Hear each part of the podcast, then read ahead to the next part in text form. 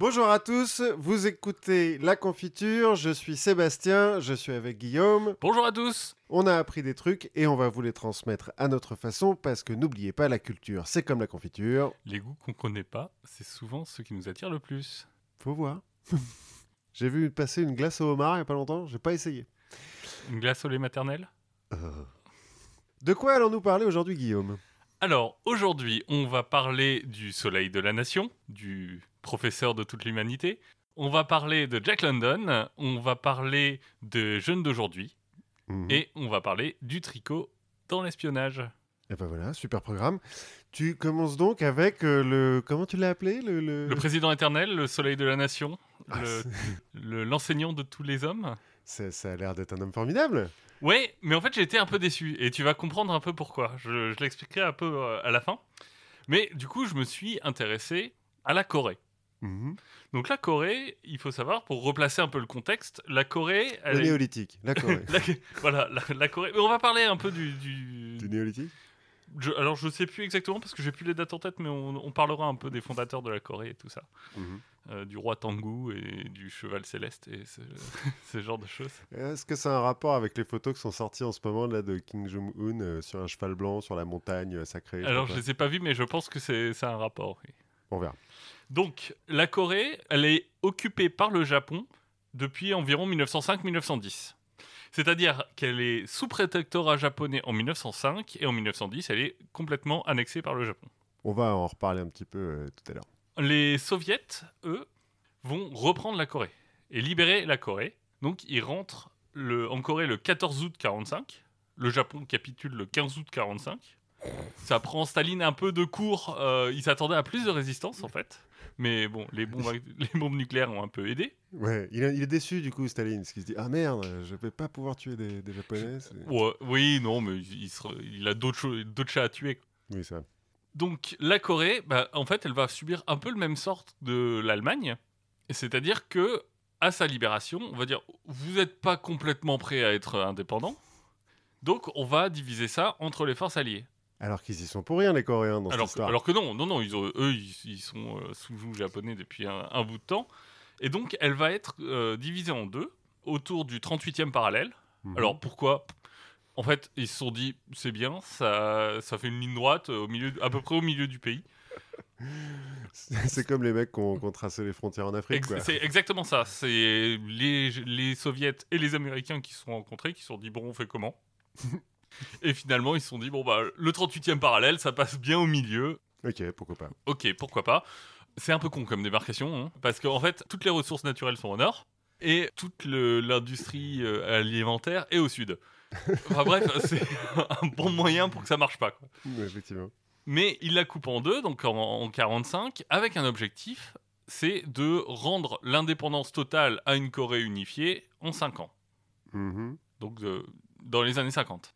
Quelque chose peut peut-être vous dire à ceux qui connaissent un peu la géographie que ça s'est pas tout à fait passé comme ça. Oui, oui, oui, j'ai quelques notions comme ça, je me dis que. hmm, Donc euh, les soviets au nord ont les ressources naturelles et l'industrie qui va avec. Au Mhm. sud, euh, les paysans chez les Américains.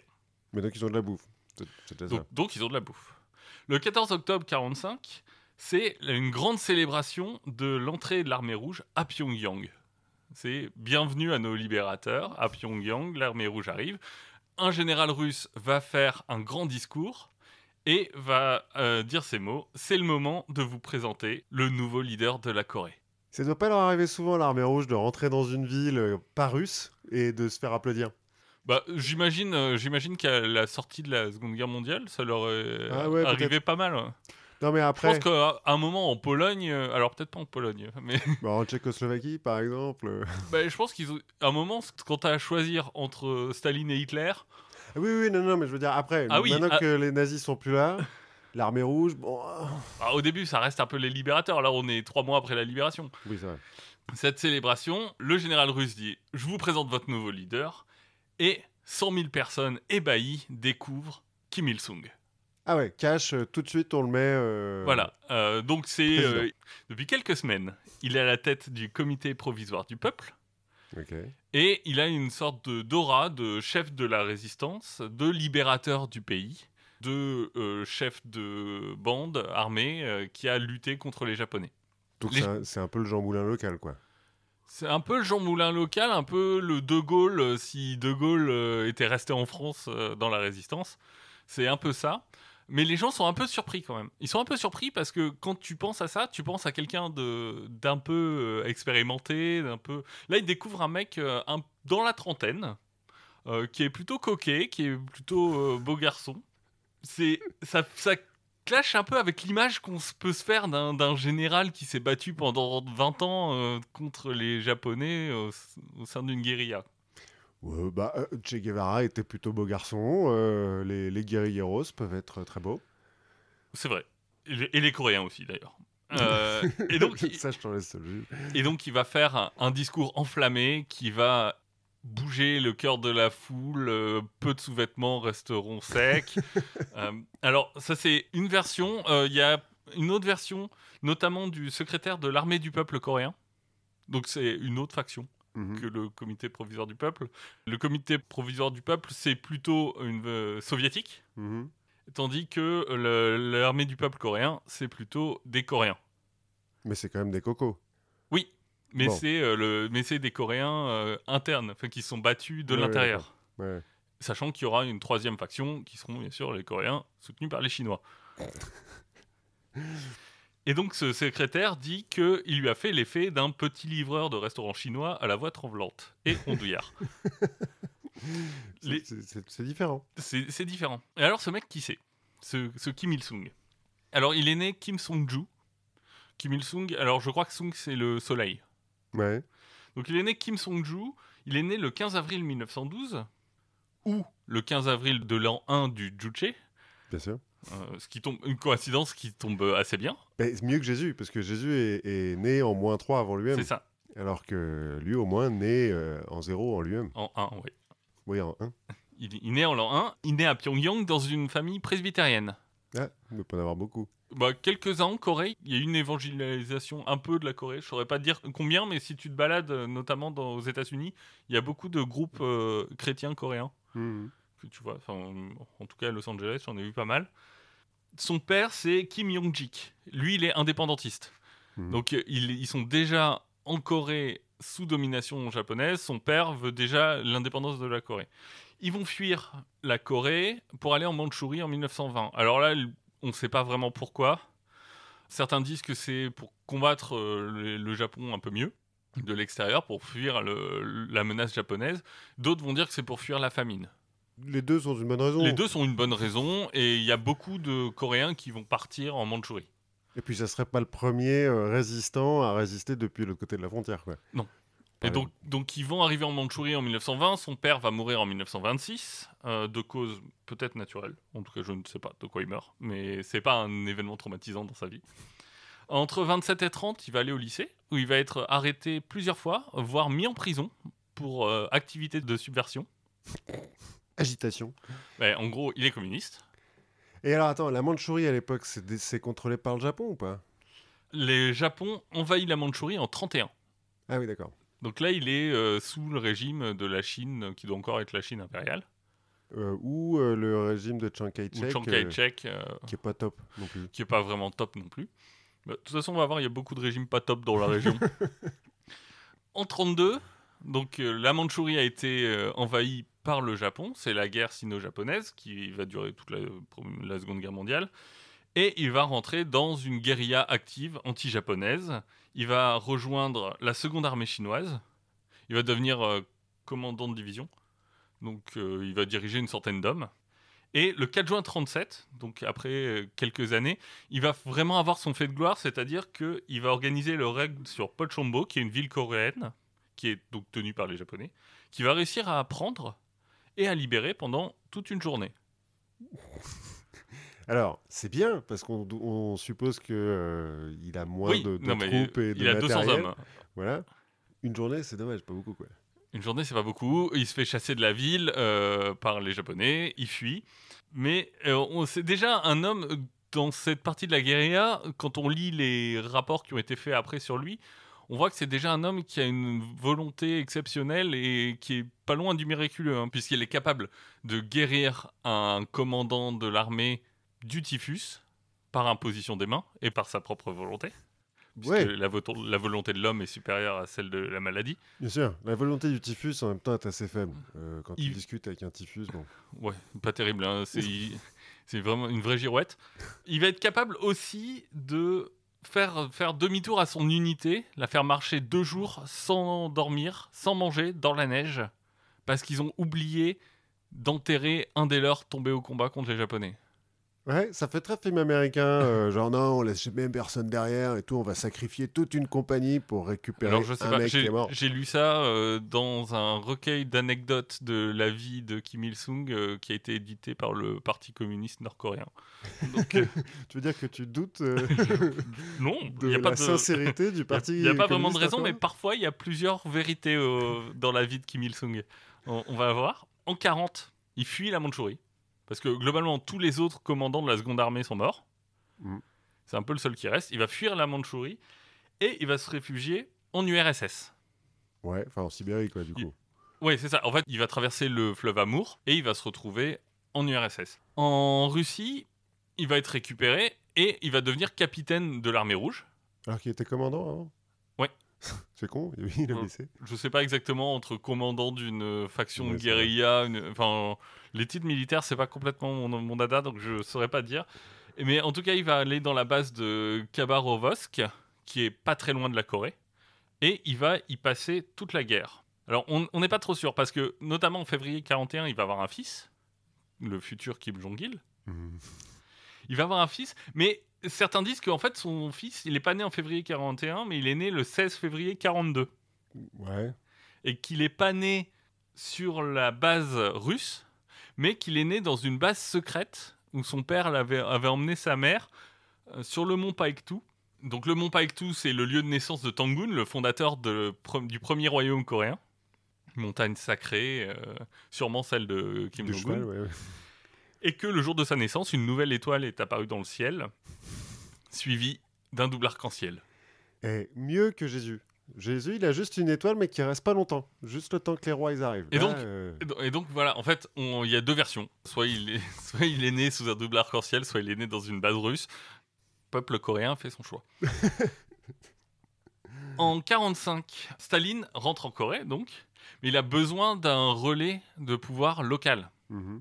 Et il a besoin, en fait, en langage Staline, ça veut dire il a besoin d'une marionnette. Ouais. D'un mec qui va pouvoir euh, installer là. Enfin, en langage Staline ou en langage n'importe quel empereur, quoi, ou n'importe quel euh, grand chef. Voilà, donc il va, comme souvent pour ce genre de, de besogne, il va se tourner vers son ami Beria. Beria, le, le mec du KGB qui va lui dire Eh, mais j'ai j'ai rencontré plusieurs fois un jeune, euh, un jeune officier coréen. Il ferait peut-être l'affaire. Donc il va, prendre- il va envoyer Kim devant Staline. Ils vont parler et en ressortant, bah, Kim va devenir le nouveau leader de la Corée. L'entretien d'embauche. Exactement. Entretien d'embauche pour être dictateur. C'est exactement ça. Alors, quelles sont vos premières qualités? Hmm.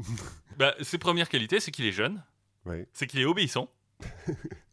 Et une- qu'il qu'il a aucun lien avec le mouvement local de résistance. Ah oui, ceux de tout à l'heure, les autres, là? Oui. Dont je me souviens plus le nom. Oui, l'armée du peuple coréen. Il n'a pas d'ancrage local en fait.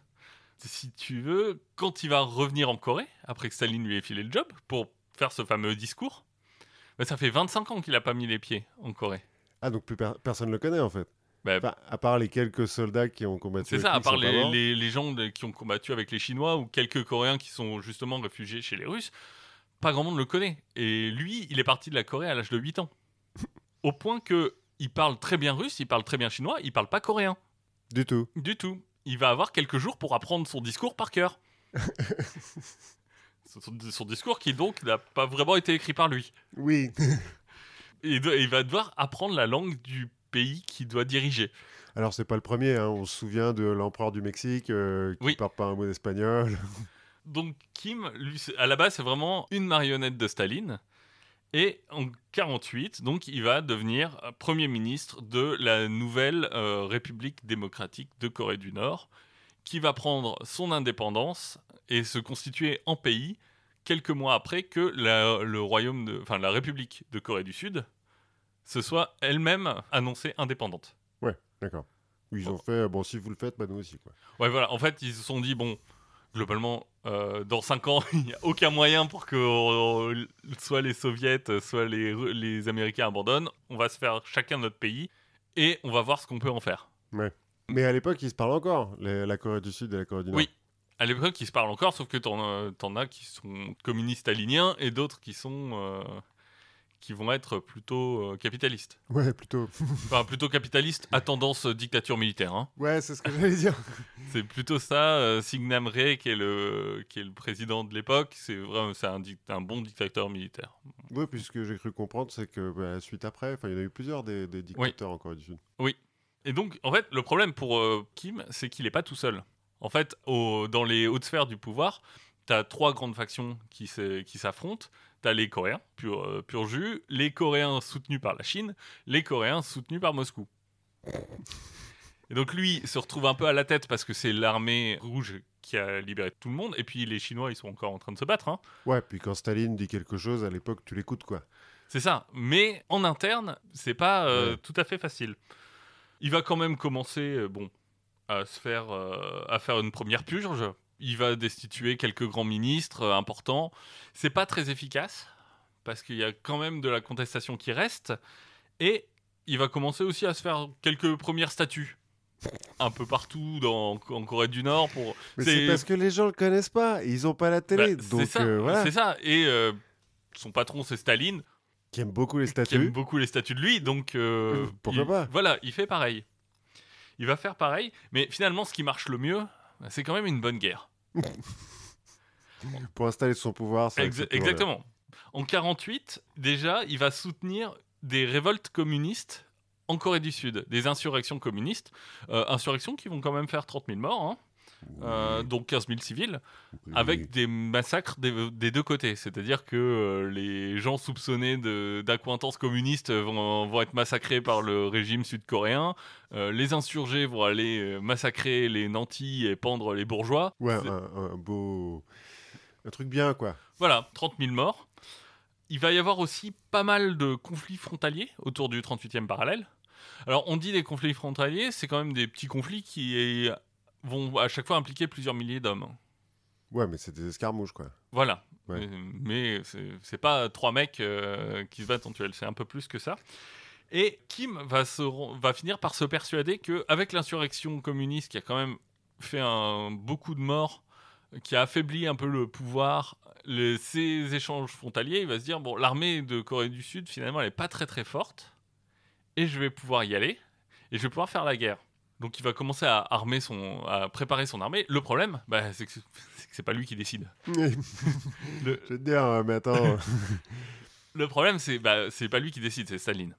Alors, les choses ont quand même un peu changé entre euh, 45, 48 et, et 50. Il y a plusieurs choses qui ont changé. La première, c'est que euh, la Chine est sous le contrôle de Mao. mais donc la Chine est communiste maintenant. La Chine est communiste et surtout Mao a conquis la Chine sans aucune intervention des États-Unis. Mhm. Les États-Unis sont pas impliqués du tout dans le conflit. Donc, le calcul, c'est de se dire, finalement, si la Corée fait pareil, bah, il n'y a pas forcément beaucoup plus de raisons qui s'impliquent. De la même façon, depuis, les, depuis 1950, les soviets ont la bombe atomique. Mhm. Et ça, ça change pas mal de choses aussi. Ouais. Fait Oh. que les Américains peuvent plus trop faire n'importe quoi. Ils seront pas loin de le faire, mais... euh, parce que vitrifier un pays, c'est quand même toujours un peu cool. Bon, quand c'est un pays asiatique, ça va. Et en plus, les soviets vont espionner l'ambassade américaine à Moscou, normal, C'est de bonne guerre. et se rendre compte que la Corée, c'est pas hyper important en fait. C'est pas très haut dans leurs priorités euh, aux Américains. Donc finalement, en avril 50, euh, Staline va dire bon, je suis ok pour la guerre si Mao est ok. Il demande euh, l'avis de Mao maintenant, Staline. Bah, les- Mao, il commence à peser un peu dans le game à ce moment-là. Il a un gros pays. Il a un gros pays, voilà. Et, et puis en Corée, euh, Et un- il a un siège au Conseil de sécurité. alors non. Ah, pas encore Eh ben non. Eh ben non. Euh, au Conseil de sécurité, on en reparlera un peu plus tard. Ah oui, c'est Taïwan. c'est Taïwan. Mhm. C'est Taïwan, c'est la Chine euh, taïwanaise. Et donc, Kim, bah, qu'est-ce qu'il va faire? Et il va faire comme les gamins. Quand euh, papa dit euh, Je veux bien si maman veut bien, il va aller voir Mao en disant Bon, euh, Staline, il a dit que c'était bon pour la guerre, euh, ça te va? Et bah oui, il a dit bon, bah, euh, si Staline. Oh, euh, si Staline est d'accord. il lui a dit, en plus, euh, Staline, ça va lui faire plaisir que tu sois pour la guerre. Ça va renforcer un peu vos liens. Bref, tout le monde est OK pour la guerre. Staline va lui envoyer des généraux très expérimentés. Et le plan, en fait, c'est d'aller très vite vers Séoul, donc tout au, au bas- au fond de la péninsule, et après de remonter pour prendre les ports euh, qui donnent euh, vers le Japon Ouais. pour faire des- une poche et repousser tout le monde à la mer. C'est euh, à peu près ça la, la, stratégie. L'armée du Sud, elle, elle va être entraînée par les Américains, qui préviennent les Américains que une euh, invasion nord-coréenne, ce serait, je cite, une séance de tir au pigeon. Ils sont ballsy. euh. Voilà. Bon, ils sont américains, on va dire. Voilà, mais, ils sont euh, américains, ils ont en face d'eux des, des Coréens. Bon, ils sont pas encore vraiment battus. hein. Enfin, ils se sont battus contre le Japon, mais euh, Ouais, ils sont jamais battus, eux, contre les Coréens. Ils se disent, bon, euh, ils se sont fait rouler dessus par les Japonais. Nous, on a roulé dessus sur, le, sur les ça. Japonais, ça devrait aller. C'est ça. Donc en 1950, en avril 50, la Corée du Nord a une armée qui fait entre 150 000 et 200 000 soldats Quand même. pour euh, 9 millions d'habitants, avec 280 tanks et 210 avions. C'est peu, ça. C'est peu, mais la Corée du Sud, qui est deux fois plus peuplée, qui a à peu près 20 millions d'habitants, elle va avoir, elle, 98 000 soldats, zéro tank et 20 avions non combattants. Ouais, c'est vrai que sur le papier, euh, ils auraient dû en faire qu'une bouchée, quoi. Mais il y a quand même euh, des soldats américains stationnés en Corée qui sont entre 200 et 300. C'est pas énorme non plus. Mais qui ont chacun un tank. non, non, ils sont, ouais. non, non, ils sont stationnés là. euh, je... je sais pas trop ce qu'ils ils gardent l'ambassade, j'imagine. Il va y avoir euh, quelques incidents de frontières, euh, comme tous les jours en Corée à ce moment-là, qui vont servir d'excuses. Et donc le 25 juin, c'est le début de la guerre. La Corée du Nord déroule. Ils ont aucun mal parce qu'ils sont euh, mieux entraînés avec des gé- généraux plus expérimentés, des gens de la guérilla qui sont dans, la- dans l'armée, une armée plus grosse, des tanks. Enfin bref, ils vont dérouler tout, le, tout leur plan, si bien que euh, Syngman Rhee, donc le président, je crois qu'il est président, je sais plus quel est son titre exact, mais le président, il va fuir Séoul le 27 juin, Hmm. donc deux jours plus tard. Ah ouais. Le 28 juin, il va ordonner, donc toujours Rhee, la destruction du pont de Hangang, qui est sur la rivière Han, donc le long de Séoul. Mhm. Il le fait détruire quand euh, il y a 4000 réfugiés qui sont dessus. hein.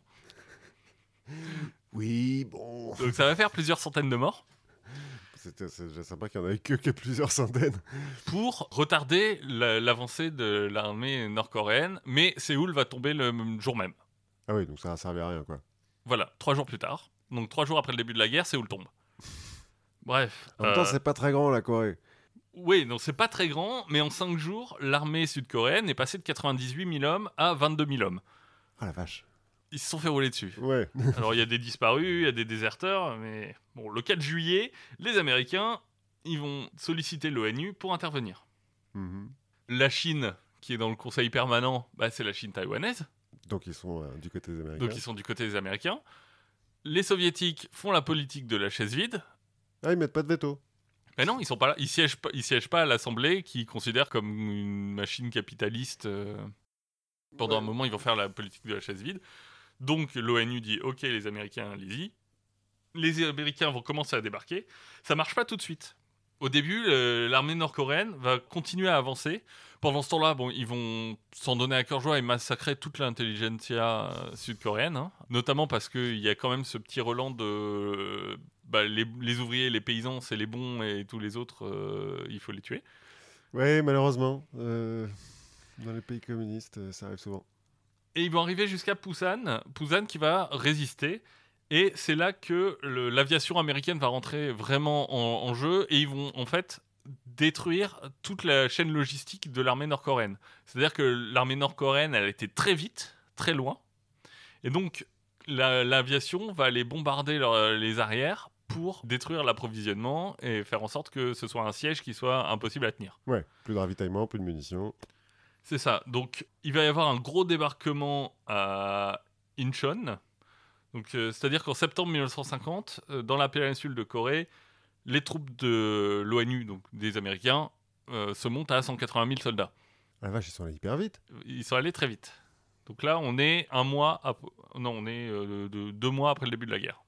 Bon, en même temps, ça- c'est- donc on est en 50 là Oui. Donc c'est 5 ans après la Deuxième Guerre mondiale, ouais, ils ont peut-être pas démobilisé tout le monde encore. Bah, en fait, il y a des grosses euh, bases militaires euh, au Japon.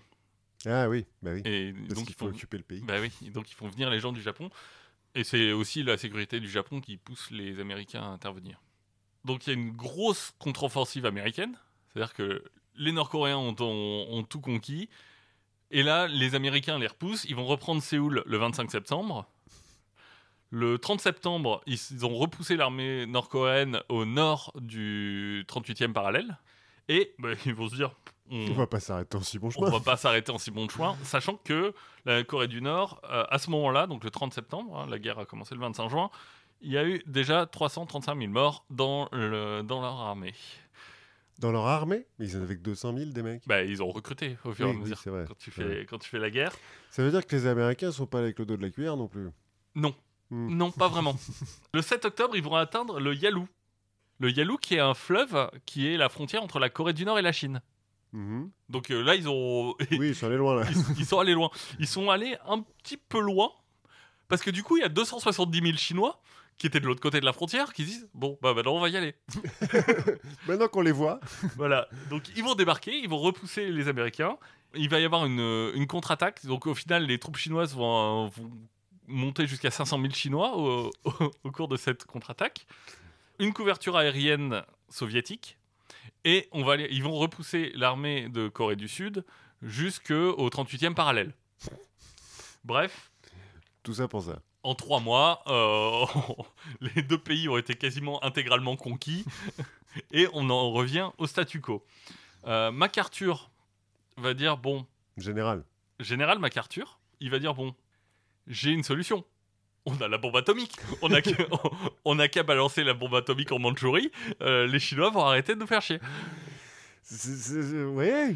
Truman va dire euh, tu veux plutôt arrêter d'être général Tu vas plutôt rentrer, mais t'allais te mettre à la retraite. C'est ok. ça, parce que bon, finalement, il va y avoir toute une série de batailles qui vont durer quand même deux ans autour du 38e parallèle, sans vraiment qu'il y ait d'avancée de, de part et d'autre.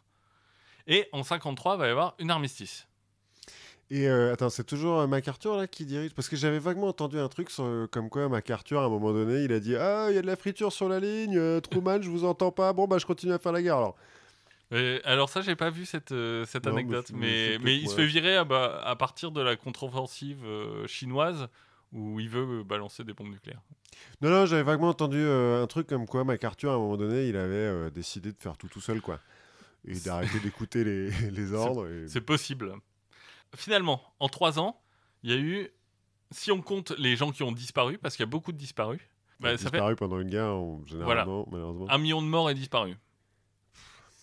En trois ans, euh, entre 200 000 et 400 000 euh, en Corée du Nord, euh, 183 000 Chinois.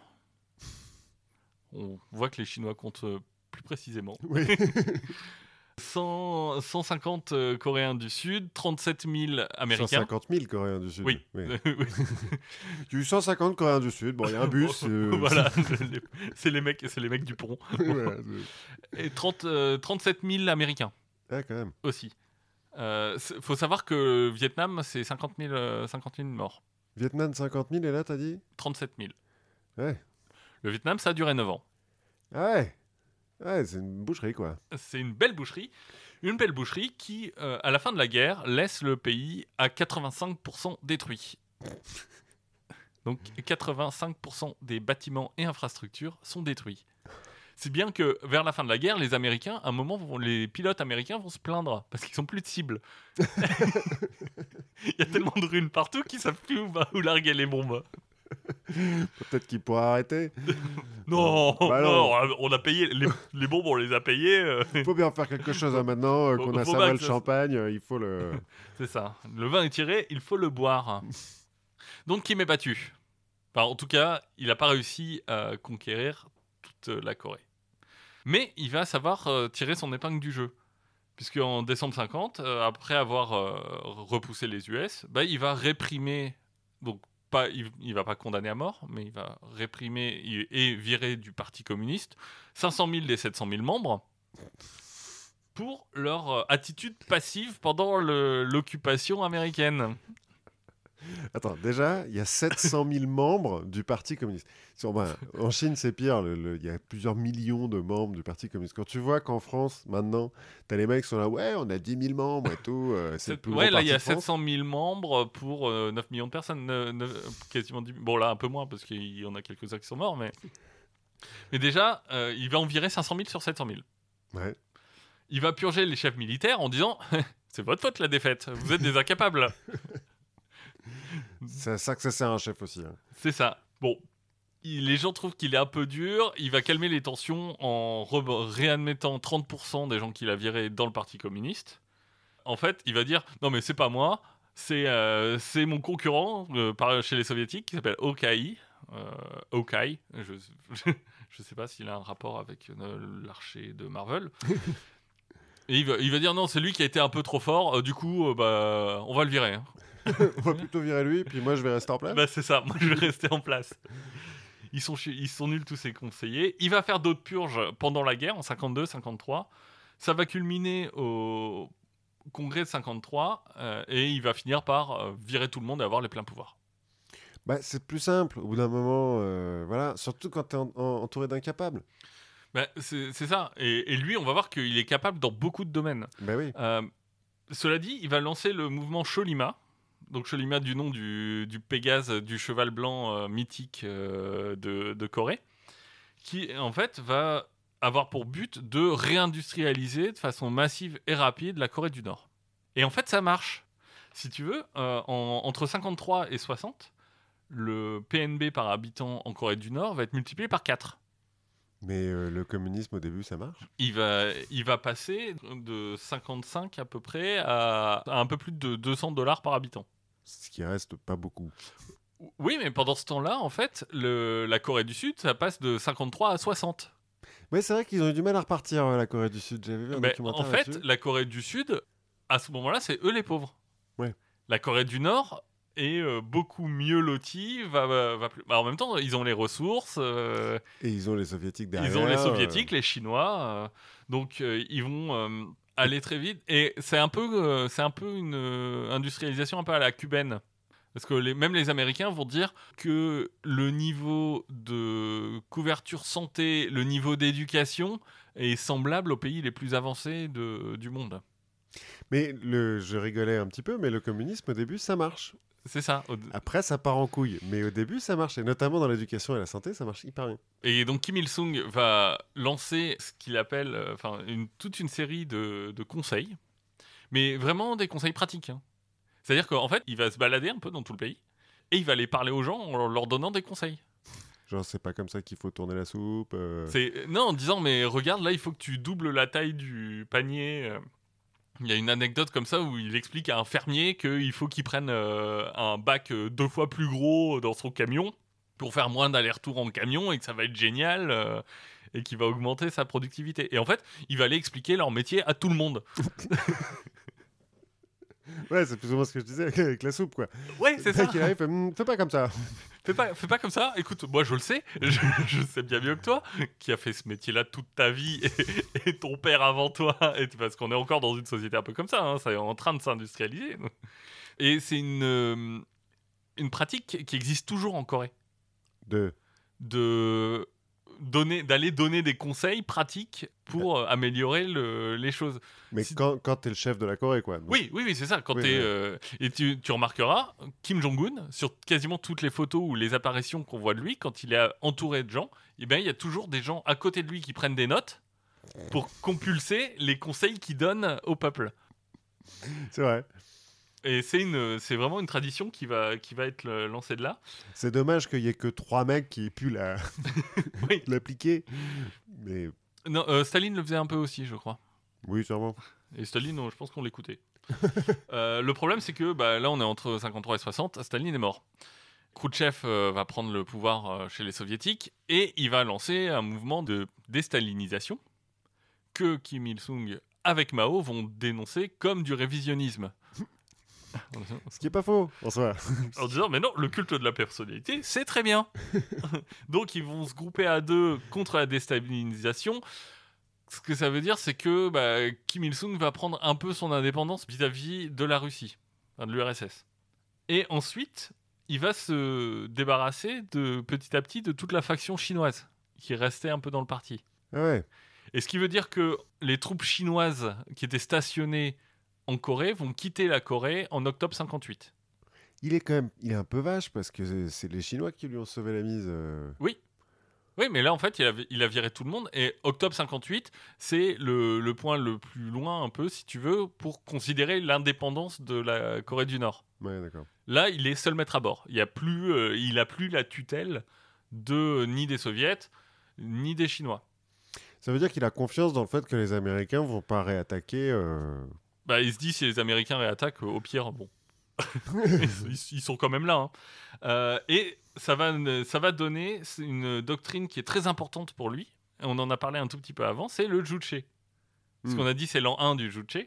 Donc ça, ça vient d'un discours qu'il va prononcer en 1955. Et en fait, c'est une notion d'indépendance. C'est-à-dire que la Corée du Nord doit être complètement autonome en s'appuyant sur une armée forte qui va permettre de défendre cette autonomie. Ouais. C'est-à-dire que le peuple coréen est capable de tout, tout seul. Il y en a d'autres qui l'ont fait avant lui, ça, ça peut marcher. Et en fait, c'est c'est assez drôle parce que le- ce mot de Juche, il est assez dur à traduire. Les Coréens du, du Nord diront, bah, c'est comme kimchi, quoi. Le kimchi, donc le, les pickles euh, de légumes coréens, qui sont emblématiques de la Corée, en fait, ça se traduit pas. Ouais, oui, ouais. Il parce qu'il n'y a, y a pas de mot qui est capable de vraiment euh, rendre tout ce que ça englobe. Bah, pour le Juche, ils, ils vont euh, considérer que c'est la même chose. Ouais, d'accord. Et donc, ça va aussi servir de catalyseur patriotique, puisqu'on dit aux, aux gens, Ah, vous êtes- c'est le meilleur pays du monde, euh, vous, allez, Ouais, vous pouvez tout faire tout vous seul. pouvez tout euh, faire tout seul. On a besoin de personne. Exactement. Donc, euh, un nationalisme hyper exacerbé, qu'on renforce par des grandes démonstrations militaires. Donc on a un peu oublié le communisme. Oui, un, C'est petit, le moment de bascule. un, un petit peu. L'internationale ouvrière, elle est un peu loin derrière. Ouais. Il va, mais il va quand même aussi faire le Songbun, qui est une classification en trois ordres de la population. En, en gros, à quel point tu es un bon communiste. C'est-à-dire que si tu as des ancêtres euh, qui ont été propriétaires terriens ou marchands, bah, tu es dans la catégorie tout en bas. Avec des forcément des droits qui sont pas Ouais, forcément sont pas top. top. Voilà. Et c'est quoi donc les trois catégories? C'est euh, lui, Non, euh, en les fait, gens du parti et les autres? Non, c'est un peu plus compliqué que ça. Euh, c'est euh, le, les gens, le cœur du communisme, euh, les alliés les hostiles. Je crois que c'est Ouais, comme ça que c'est. Avec les gens le plus haut, en fait, c'est les gens qui ont participé à la guérilla contre les Japonais. Mhm. Sachant que la majeure partie, il les a, Il les a déjà il purgés. les a déjà purgés, donc euh, c'est pas mal. Euh, Dans les années 60, il va il commence à découvrir le terrorisme. Donc contre la Corée du Sud, où il va faire plusieurs attentats, notamment un attentat contre euh, la Maison Bleue, qui est la Maison Blanche euh, coréenne, où il va envoyer un groupe d'assaut essayer de la prendre. Ah ouais. Boldy quoi. Voilà, mais sans rien d'autre. hein. Bon. Juste comme ça, parce qu'une fois, s'ils avaient réussi, les mecs, ouais, super, Super. eh, chef, on allait à la maison. Bah, super. Bah, cool. On va essayer de rentrer maintenant, mais je vous. Et, euh, et il va pas faire que contre la Corée du Sud, il va lancer une sorte de terrorisme international qui va consister à faire du kidnapping. Du kidnapping pour avoir de l'argent, Mhm. mais aussi pour avoir des compétences. C'est-à-dire qu'il va aller kidnapper des ingénieurs pour les forcer à bosser en Corée du Nord. C'est oui. Qui- il va détourner un avion sud-coréen et il va renvoyer tout le monde au, au pays, sauf les pilotes. Parce qu'ils ont plus de pilotes, ils les ont Bah, tous voilà. et donc il va les garder. Donc il va les garder. Euh, Quoique les pilotes, ça doit être chiant à garder parce que bon, une fois que tu leur dis bon, allez les mecs décollez, vous, vous revenez surtout. Hein. Bah, euh, après, il faut mettre des commissaires du peuple derrière avec une arme. Hein. euh. C'est vrai. Bon, il, il va quand même kidnapper 5000 personnes. hein. Ah ouais. vache. En 72, il va devenir président. Puisque là, il, était, juste- il, était pré- il était premier ministre. Donc là, il devient président. Voilà. En 80, il va officiellement désigner son fils, Kim Jong-il, comme successeur. Et euh, en fait, à partir des années 70, euh, la Corée du Nord est complètement isolée. Elle a plus de partenaires euh, commerciaux, plus rien. Donc euh, le niveau de vie va commencer à s'effondrer. On va arriver à des, à des famines. Ouais, c'est ce Euh, que j'allais dire, parce qu'au début, euh, tu nous as dit que la bouffe était au sud, majoritairement, donc à un moment donné, s'ils s'isolent complètement. euh, C'est ça, ils n'ont pas de ferme. Il va y avoir des grandes famines euh, dans les années 70, euh, plutôt dans les années 90. Et il va finir par mourir en 94. Il est à l'âge de 82 ans. Ça conserve d'être dictateur. Et il va y avoir des centaines de milliers de gens qui vont être euh, envoyés à Pyongyang pour euh, le deuil national. Ouais, les images qu'on voit où tout le monde pleure et tout. C'est ça. Alors, je te dis que j'avais été un, un peu déçu. Parce que moi, j'étais parti en me disant euh, Ouais, cool, je vais, faire, euh, je vais faire la Corée, je vais faire le Kim, et je vais avoir plein d'anecdotes débiles de propagande. Mm. Alors, en fait, il y en a quelques-unes. Enfin. C'est-à-dire qu'il va s'attribuer plein de titres ronflants, donc le soleil de la nation, le grand leader. euh, après sa mort, il sera président éternel de la Corée. Sachant que j'ai lu qu'avec son fils, il se partageait 1200 titres comme ça, différents. Il va avoir euh, plus de 500 statues de lui euh, en Corée du Nord. Ouais, mais on a dit qu'il était beau garçon, donc euh, c'est normal. Oui, son nom ne doit être écrit que seul sur une ligne. Ça va être hyper pratique. Voilà, quand tu écris son nom, tu sautes la ligne, tu écris son nom et tu, et tu reprends une ligne. Voilà, c'est. Mais en fait, sa propagande, ça a surtout été euh, d'exagérer son rôle dans la reconquête de la Corée. Ça a surtout été de dire bah, quand ça allait bien, c'est euh, Kim Il-sung qui vous nourrit, c'est grâce à lui que tout va bien. Et d'endosser vraiment une sorte de. d'être un peu le père du peuple, quoi. Mhm. Un peu à la- à la Staline? à la Staline ou à la Ceausescu. Et c'est- vraiment ça, sa propagande. C'est-à-dire qu'on n'est pas dans le j'ai écrit un opéra à 8 ans, euh, là, j'ai essayé de jouer au golf une fois, j'ai fini le parcours en 18 trous, j'ai trouvé que c'était pas marrant. Euh, tout ça, c'est Kim Jong-il, Son, fils, donc. son fils qui est son successeur. Qui avait l'air bien taré, lui, parce que c'est lui qui, euh, quand il se dé- pour son enterrement, a voulu recréer la... la scène dans Bodyguard, euh, le film avec euh, Ken Oui. Et qui a inventé le hamburger et, enfin, et le coca. Enfin, c'est. C'est lui qui est parti dans, dans des délires euh, complètement incroyables vus de, hors de la Corée. Parce que lui, il a- en fait, il a un vrai problème de légitimité à la base. Ouais, c'est juste un fils d'eux, quoi. C'est juste un fils d'eux. En plus, euh, il, est, il aimait pas parler. euh, il, faisait, il a quasiment jamais fait de discours en public. Donc c'est un fils d'eux, et en plus, c'est pas un mec qui est destiné à diriger un pays, quoi. non. Enfin, qui est pas destiné, qui a pas les, les compétences. Et donc lui, il a besoin d'une propagande complètement débile, euh, démesurée. Son père, c'est pas tant ça. C'est plus bon. euh, Enfin voilà, on exagère son rôle euh, beaucoup, mais il n'y a pas beaucoup de trucs. Ouais, euh, puis son père, finalement, il s'est quand même battu contre les Japonais pendant la Oui. guerre. Enfin, il... Oui. il sort pas de nulle part, quoi. Non. Mais euh, je trouvais que c'était euh, une histoire finalement. Qui, ça m'a, le côté propagande m'a un peu déçu, mais j'ai appris plein de trucs sur la guerre de Corée. Ouais, moi aussi.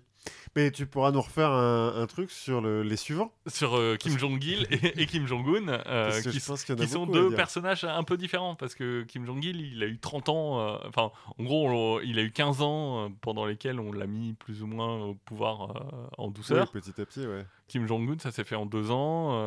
il, avait, il a vécu toute son enfance caché aux yeux du Oh. monde par, dans une maison à côté des quatre autres maisons de ses bâtards de demi-frères, parce que lui aussi c'est un bâtard. Enfin, Non, c'est bref, la, la semence du grand leader c'est ça. ne, ne connaît pas et, de, de et Kim. Jong-un d'ailleurs qui se revendique beaucoup plus de son grand-père que de son père. Ben, euh, en même temps, il a l'air d'avoir fait plus de trucs.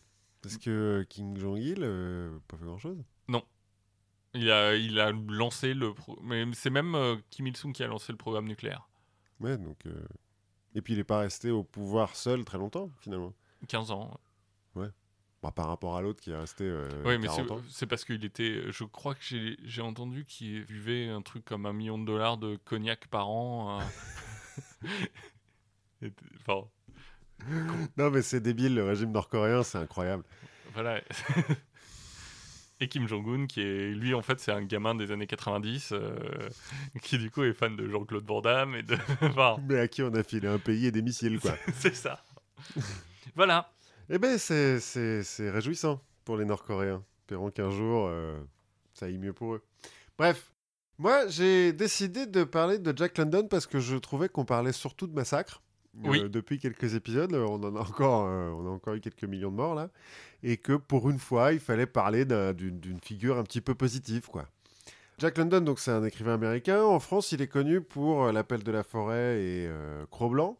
Alors, l'appel de la forêt en anglais, c'est The Call of the Wild. Donc, c'est pas une traduction. euh, Oui, c'est l'appel, l'appel de la sauvagerie. L'appel Ouais, la- la- l'appel des étendues the sauvages. wild, the wild, c'est quelque chose qu'on a du mal à traduire en France. Ouais, c'est les étendues sauvages, quoi, on va dire. Peut-être que parce que nous, les seuls étendues sauvages, c'est quoi? C'est le Poitou. euh, c'est la Camargue. Ouais, enfin bon, bref. En France, il est connu, Jack London, pour l'appel de la forêt et Cro-Blanc, qui sont considérés comme des bouquins pour enfants parce que ça raconte des histoires de chiens. Alors que, en fait, on le verra un peu plus tard, c'est un peu plus profond que ça. Mais euh, Jack London, c'est pas du tout un écrivain pour enfants, malgré euh, ses histoires de, de chiens. Et on va voir comment. C'est quand même un écrivain. Alors, je ne dis pas que les écrivains pour enfants ne peuvent pas devenir connus. Hein. euh, Roald Dahl, par exemple, est très connu. Mais J.K. Rowling. J.K. Rowling, si on considère que je les ai pas lus, les Harry Potter, mais... Tolkien. Et voilà, je- et voilà. C'est bon, tout le monde te hait maintenant, ça va C'est bon, j'ai pris ma fatwa. Euh, non, mais donc Jack London, c'est un des premiers écrivains américains à atteindre euh, la richesse et la gloire euh, internationale. Pas forcément euh, le, le premier écrivain à devenir connu, parce que bon, euh, Jack London, il est né donc en 1876. Oui, donc il y, a- il y a eu Mark Twain avant. euh, Il y a eu Mark Twain, mais qui est pas trop à l'époque sorti des États-Unis. Non, mais il y a eu des écrivains euh, en Europe euh, qui, ont, Oui. qui ont été riches et, et célèbres. Mais donc, Jack London est né le 12 janvier 1876 à San Francisco sous le nom de John Griffith Cheney. En fait, sa mère, Flora Wellman, elle est médium. Diseuse de bonne aventure, on va dire. Donc elle n'est pas très riche. Mais, et elle a un rapport euh, particulier avec la fiction. Voilà, on va dire ça. Son père, présumé, celui qui lui a donné son nom en tout cas, Cheney, euh, William Henry Cheney, est professeur d'astrologie. Donc euh, aussi médium, mais mieux. Voilà, médium mais avec des chiffres. Ouais, voilà. Et puis, il est des- professeur quand même, le mec. Et, Attends, et des diagrammes, comme Elisabeth Tessier. hein. elle est docteur même, Elisabeth. Elle, elle- elle- je crois qu'elle est titulaire de la chaire d'astrologie de la Sorbonne. Et ben voilà. Et à l'époque, c'était euh, William Cheney, en tout cas à San Francisco. Mais William Cheney, il n'a jamais reconnu euh, Jack London parce que il prétend que Flora Wellman le trompait. Et surtout, il dit qu'il était impuissant. Et que donc, euh, nécess- enfin, mécaniquement, ça peut pas être lui, quoi. Mais tu comprends qu'elle le trompe. Tu comprends du coup qu'elle le trompe. En même temps, elle est médium. Ça rapporte pas beaucoup. Elle aurait pu le savoir avant, Ouais. qu'il était impuissant. Mais alors peut-être qu'au contraire, elle sait que c'est lui euh, malgré son impuissance. Il y a peu de d'hommes qui se vantent d'être impuissants, donc euh, on a des doutes un petit peu sur qui est le vrai père de Jack London. Ouais, mais en même temps, c'est le genre d'excuse. euh, tu vois, on va pas se dire, non, il a inventé le fait qu'il est impuissant. C'est vrai. Tu vois, c'est comme si t'as vraiment besoin d'une excuse pour pas aller au boulot. Tu dis, plus elle est grosse. Tu dis, bah voilà, j'ai une, euh, j'ai une diarrhée explosive, euh, je suis en train de me répandre partout. Personne va se dire, non, il, il invente ça. c'est vrai. C'est c'est vraiment trop humiliant pour que. c'est pas faux, c'est pas faux. Mais donc, euh, euh, William Henry Cheney, il est persuadé que c'est pas lui le père. Il va demander à, à Flora Wellman d'avorter. Alors, il va lui demander surtout avec le dos de la main. hein. Euh, donc, elle va faire un petit peu des crises. Elle n'est pas très stable, de manière générale, Flora Wellman. Au contraire de beaucoup de médiums. Oui. Elle va faire deux tentatives de suicide pendant sa grossesse, coup sur coup, une overdose au laudanum, donc qui ne va pas marcher. Le laudanum, c'est de l'opium. hein. Euh, et le lendemain, elle va essayer de se tirer une balle dans la tête, mais C'est aussi un camp romain. oui, je l'ai appris très tard. Euh, comme quoi, Astérix aussi, c'est un, c'est un truc pour les enfants seulement. Et donc le lendemain, elle va essayer de se tirer une balle dans la tête, mais le pistolet s'enraille. Donc on peut dire que euh, Jack London il a été sauvé par le destin. euh, Ça, il était destiné à quelque chose. Ouais, voilà. Bon, bref, naît, Flora peut pas s'en occuper, elle confie le bébé à Virginia Prentice, qui est une ancienne esclave de Virginie, qui sera une des premières activistes noires euh, sur la côte ouest euh, américaine, qui sera donc la nourrice de Jack London. Jack London l'appellera Mamie Jenny. Et en septembre 1876, donc neuf mois plus tard, Flora se remarie, enfin se marie, parce qu'en fait elle n'était pas mariée avec le, le premier, euh, avec John London, un veuf, un vétéran de la guerre de sécession, qui adoptera le fils de Flora et lui donnera son nom De Jack London. de Jack London. En fait, euh, comme ils s'appellent tous les deux John, bah, le gosse, on va l'appeler Jack. Jack London. Ils vont déménager à Alameda, qui est une petite ville à côté de San Francisco. de San Francisco et de, de pas de Berkeley, d'Oakland. Pour ceux qui ont regardé Mythbusters, c'est là où ils, où ils font détonner euh, toutes leurs bombes. Et voilà. Je sais pas. Et à Alameda, je- le petit Jack London va découvrir ses trois passions qui vont euh, le, le tenir toute sa vie. La littérature, grâce à euh, une prof, une institutrice et à une bibliothécaire qui va lui donner des bouquins. La mer, grâce à son père qui va l'emmener, euh, donc son père adoptif, qui va l'emmener pêcher dans la baie de San Francisco. Et l'alcool, puisqu'il va prendre sa première cuite à 7 ans. C'est lui qui le dit, hein. 7 ans, c'est jeune. C'est jeune. Et il dit euh, une cuite, il parle de cuite. Comme il va picoler toute sa vie, on peut imaginer que quand il parle de cuite, ça en était une vraie. Enfin bon, il n'est pas allé au pute à 7 ans, mais euh, voilà quoi. Oui, il, il est pas ressorti avec un tatouage. euh, Non, non, mais on peut imaginer que c'était pas juste trois gouttes de vin euh, au fond d'un verre d'eau quoi. Oui, Enfin bref, c'est un autre siècle. En 1890, John London, donc le père adoptif, qui à ce moment-là est devenu cheminot, parce qu'il n'arrive pas beaucoup à garder des boulots, John London, il n'est pas très bon. Donc là il est cheminot, euh, il est gravement blessé par un train, et donc il peut plus travailler, et donc à 14 ans, Jack London doit subvenir aux besoins de sa famille. Il va donc travailler dans une fabrique de conserve de saumon pour 10 cents de l'heure, pendant 12 heures par jour, 6 jours par semaine. tu dois prendre des douches quand tu sors de là. Ah ouais, ça doit puer, ça doit être une horreur, mais surtout, c'est inhumain, à 14 ans, quoi. Ouais, mais bon, il continue- comme il a déjà découvert l'alcool, ça passe un peu mieux. quoi. Ouais, mais il faut quand même l'acheter, l'alcool. Enfin, tu vois, à 10 cents de l'heure pendant 12 heures par jour, ça veut dire que tu te fais 1,20$ par jour, quoi. Oui, oui, mais à 2,20$ de, l'époque, l'époque, certes, euh, certes, mais... ça, ça doit faire 18 000 euros aujourd'hui, un truc comme ça. Mais en plus, il doit, il doit faire vivre sa mère, euh, son père adoptif qui, est, qui a la jambe dans le plâtre, enfin bon, tout ça, quoi. Bref, il va pas en garder un souvenir euh, super euh, de, de la conserverie euh, de saumon, et du coup, il va essayer de changer de business assez vite. En 1891, donc un an plus tard, il va emprunter 25 dollars à Mamie Jenny, donc à sa nourrice, pour acheter un sloop. Donc euh, un sloop, c'est un bateau à un mât qui est... Oui, ça euh, n'a rien à voir avec des sous-vêtements. du tout. c'est un bateau à hamac, généralement des bateaux de pêcheurs, quoi. Ça peut être un peu plus gros, mais bon, là, en l'occurrence, il va acheter... Le, le bateau, en tout, va lui coûter 300 dollars, dont les 25 dollars de, de Mamie Jenny. Il va acheter ça à un pilleur d'huîtres qui s'appelle French Frank. Et donc, il va lui acheter le Razzle Dazzle, le nom du bateau, qui veut dire le tape à l'œil.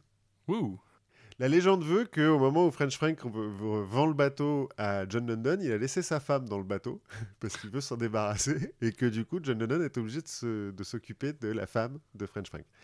C'est une légende. Et du coup, avec son nouveau bateau, Jack London devient pilleur d'huîtres. En fait, depuis les années 1850, on importe des huîtres de la côte est vers la baie de San Francisco. Parce que dans l'océan Pacifique et euh, à la hauteur de San Francisco, il y a des huîtres, mais elles sont pas terribles. Elles sont pas bonnes à manger, elles sont pas très grosses. En revanche, sur la côte est, il y a les mêmes huîtres qu'on a euh, à l'île de Ré, euh, des, huîtres de l'océan Atlantique qui sont bonnes et grosses. Et donc en fait, on les envoie par train pendant qu'elles sont petites encore pour les faire grandir dans la baie de San Francisco. Ah, on les, on les récolte pas et après 8 jours dehors euh, avec la chaîne du froid de l'époque. euh, non, mais je suppose qu'on les, qu'on les met dans des tonneaux euh, pleins d'eau de mer, quoi. Et euh, donc pourquoi ouais, à pas, partir pas de ouverte euh, sur, des, sur un truc de glace. et- Et pourquoi à partir de 1850 C'est parce qu'il commence à y avoir des trains qui peuvent euh, traverser le, le- le pays en entier. Et en fait, ça marche bien cette histoire, parce que c'est bon les huîtres. Et à partir de 1880, en fait, il y a une seule entreprise capitaliste qui va ra- racheter toutes les fermes d'ostériculture euh, de la baie de San Francisco et pour constituer un monopole. Monopole oblige, ils vont faire augmenter les prix, au point que les gens à San Francisco vont avoir du mal à se payer des huîtres. L'entreprise en question, elle appartient à la Southern Pacific, qui est une des, des compagnies ferroviaires euh, de l'Ouest américain. Enfin, c'est vraiment euh, un peu comme Unilever aujourd'hui, qui, qui possède de tout, quoi. Ouais, ou euh, la banana food, euh, enfin, ou la. euh, Ouais, la, la- la fruit compagnie, La mais fruit- qui faisait quand même que du fruit. Là, là ils font dans le chemin de fer, dans l'huître, dans, je ouais, suppose. c'est Samsung. Ouais, si on veut, pour revenir sur la Corée. Et donc, avec ce monopole, les gens à San Francisco peuvent plus se payer d'huîtres, mais les huîtres, elles, elles grandissent dans la baie de San Francisco, et l'entreprise qui a le monopole ne possède pas la baie de San Francisco. Tu peux pas posséder un bout de mer. Et puis, tu peux mettre un petit peu des barrières autour, mais vite fait, t'es quand même dans la mer, quoi. Et donc, les pilleurs d'huîtres, c'est des mecs qui, la nuit, vont prendre des huîtres euh, dans les fermes d'ostériculture pour les revendre au petit matin sur le marché à des prix plus abordables. Ça permet à Jack London, à l'époque, de se faire entre 25 et 100 dollars par nuit. Ce qui est beaucoup mieux. Parce que beaucoup mieux que les, les 1,20$ euh, après 12 heures de boulot dans une usine à mettre de- des saumons dans une boîte. Ce qui va lui permettre de se payer de l'alcool, parce que c'est quand même pas un boulot super hein, euh, d'aller faire ça, Les naviguer sur la baie de San. Francisco, euh, c'est quand même galère. Et donc, il va se mettre à fréquenter le First and Last Chance Saloon, qui est un peu le repère des pilleurs d'huîtres, et à devenir vraiment alcoolique à 16 ans. C'est un bon âge. Écoute, quitte à devenir alcoolique, je pense que 16 ans, c'est bien. Oui, il faut le faire tôt. En plus, à 16 ans, euh, tu peux continuer, tu peux aller bosser le lendemain, ça va Tu vois, parce qu'il y a un côté triste à devenir alcoolique à 35-40 ans, tu vois. Il y a un côté, euh, un côté déclin inéluctable, quelque chose comme ça. À 16 ans, c'est festif presque. Oui, bah oui. En plus, là, euh, il est riche. Enfin, il est riche. Par rapport à sa condition d'avant, euh, ça va, il roule sur l'or, quoi. Bon, le problème d'être alcoolique à 16 ans, bah, c'est qu'en 1892, euh, ivre, il fout le feu à son bateau, il manque de se noyer. Ivre, virgule. ouais, c'est ça. Et euh, bah, il n'y a plus de bateau, donc il peut plus être pilleur d'huîtres. Il faut retourner euh, trouver un boulot autre part. Il va intégrer la California Fish Patrol, qui est, euh, bah, comme son nom l'indique, la patrouille des, des pêcheurs Des anti-pêcheurs. Bah, donc des anti-pilleurs d'huîtres. En même temps, comme il était pilleur d'huîtres avant, bah, c'est plus facile, il connaît les, les coins, quoi. Il sait comment faire. Ça marche souvent, ce genre de raisonnement. Ouais, il va y rester un an quand même dans ce truc. Et en 1893, euh, l'appel de la mer, il va s'embarquer pour une saison de chasse aux phoques au large du Japon. Il va pas y rester très longtemps parce que la chasse aux phoques, c'est un peu crade. Oui, bah, Ça se fait surtout en, en- en cassant le, le crâne des phoques. à coup de bâton. Voilà. Donc il va trouver que c'est pas top. Mais. euh, Puis je suis pas sûr qu'il y ait un vrai challenge sportif. quoi. Ah non, non, non, mais attends, c'est pas, euh, c'est pas de la chasse sportive, hein, c'est parce qu'après le, le Ouais, phoque, on en fait quelque le- chose, quoi. Ouais, Mm. mais même à la limite, ok, on en pense qu'on en veut, la chasse à la baleine. Tu te dis, bon, Ouais, c'est vrai que. il y a un côté, même, même si c'est ignoble, dégueulasse, tout ce qu'on veut, il y a quand même un petit côté euh, badass. Quoi. Ouais, c'est vrai. C'est vrai qu'un phoque, euh, mine de Un rien, Un phoque, c'est c'est pas très dangereux. Ouais. Bon, en tout cas, ça va pas trop lui plaire. Il va rentrer, donc euh, vers la fin de 1893. Or, il se trouve qu'en 1893, il y a une crise économique aux USA. Il y a une panique sur les marchés boursiers. Enfin, l'embryon des marchés boursiers, c'est pas encore euh, Wall Street euh, tout puissant, mais presque. Et cette panique va provoquer la faillite de 500 banques et de 15 000 entreprises. C'est quand même, à l'époque, c'est la plus grosse crise économique que, les États-Unis aient connue, voire que le monde ait connue. On en a déjà vu un petit peu avant quand on parlait de la, la, Compagnie des Indes orientales. Mais là, c'est aux États-Unis. 15 000 entreprises, c'est pas rien. Et c'est pas des petites entreprises. Il y a la Union Pacific Railroad qui va, bim. Qui va faire faillite. Ouais, c'est donc des gros, des gros trucs. Ouais, des gros conglomérats qui vont, qui vont tomber. Ça va. Dont on n'entend pas beaucoup parler de cette crise. Enfin, autant 29. Mais parce que 29, c'est pire encore. Mais là, on va quand même y avoir, euh, au pic de la crise, il y a 25% des gens qui sont au chômage aux États-Unis. Alors que enfin bref, je ferai un petit sujet sur euh, les moments où on était en plein emploi et qu'on pouvait pas se permettre d'avoir des chômeurs. Ouais, mais euh, là, euh, 25%. hein. Ce qui fait que, alors, c'est un peu difficile pour Jack London de retrouver du boulot, mais il arrive quand même à se faire embaucher dans une fabrique de cordes pour 10 cents de l'heure toujours. Il se fait virer, se fait engager dans une centrale électrique comme pelleteur de charbon, ce qui doit être aussi un boulot formidable. Épanouissant. épanouissant.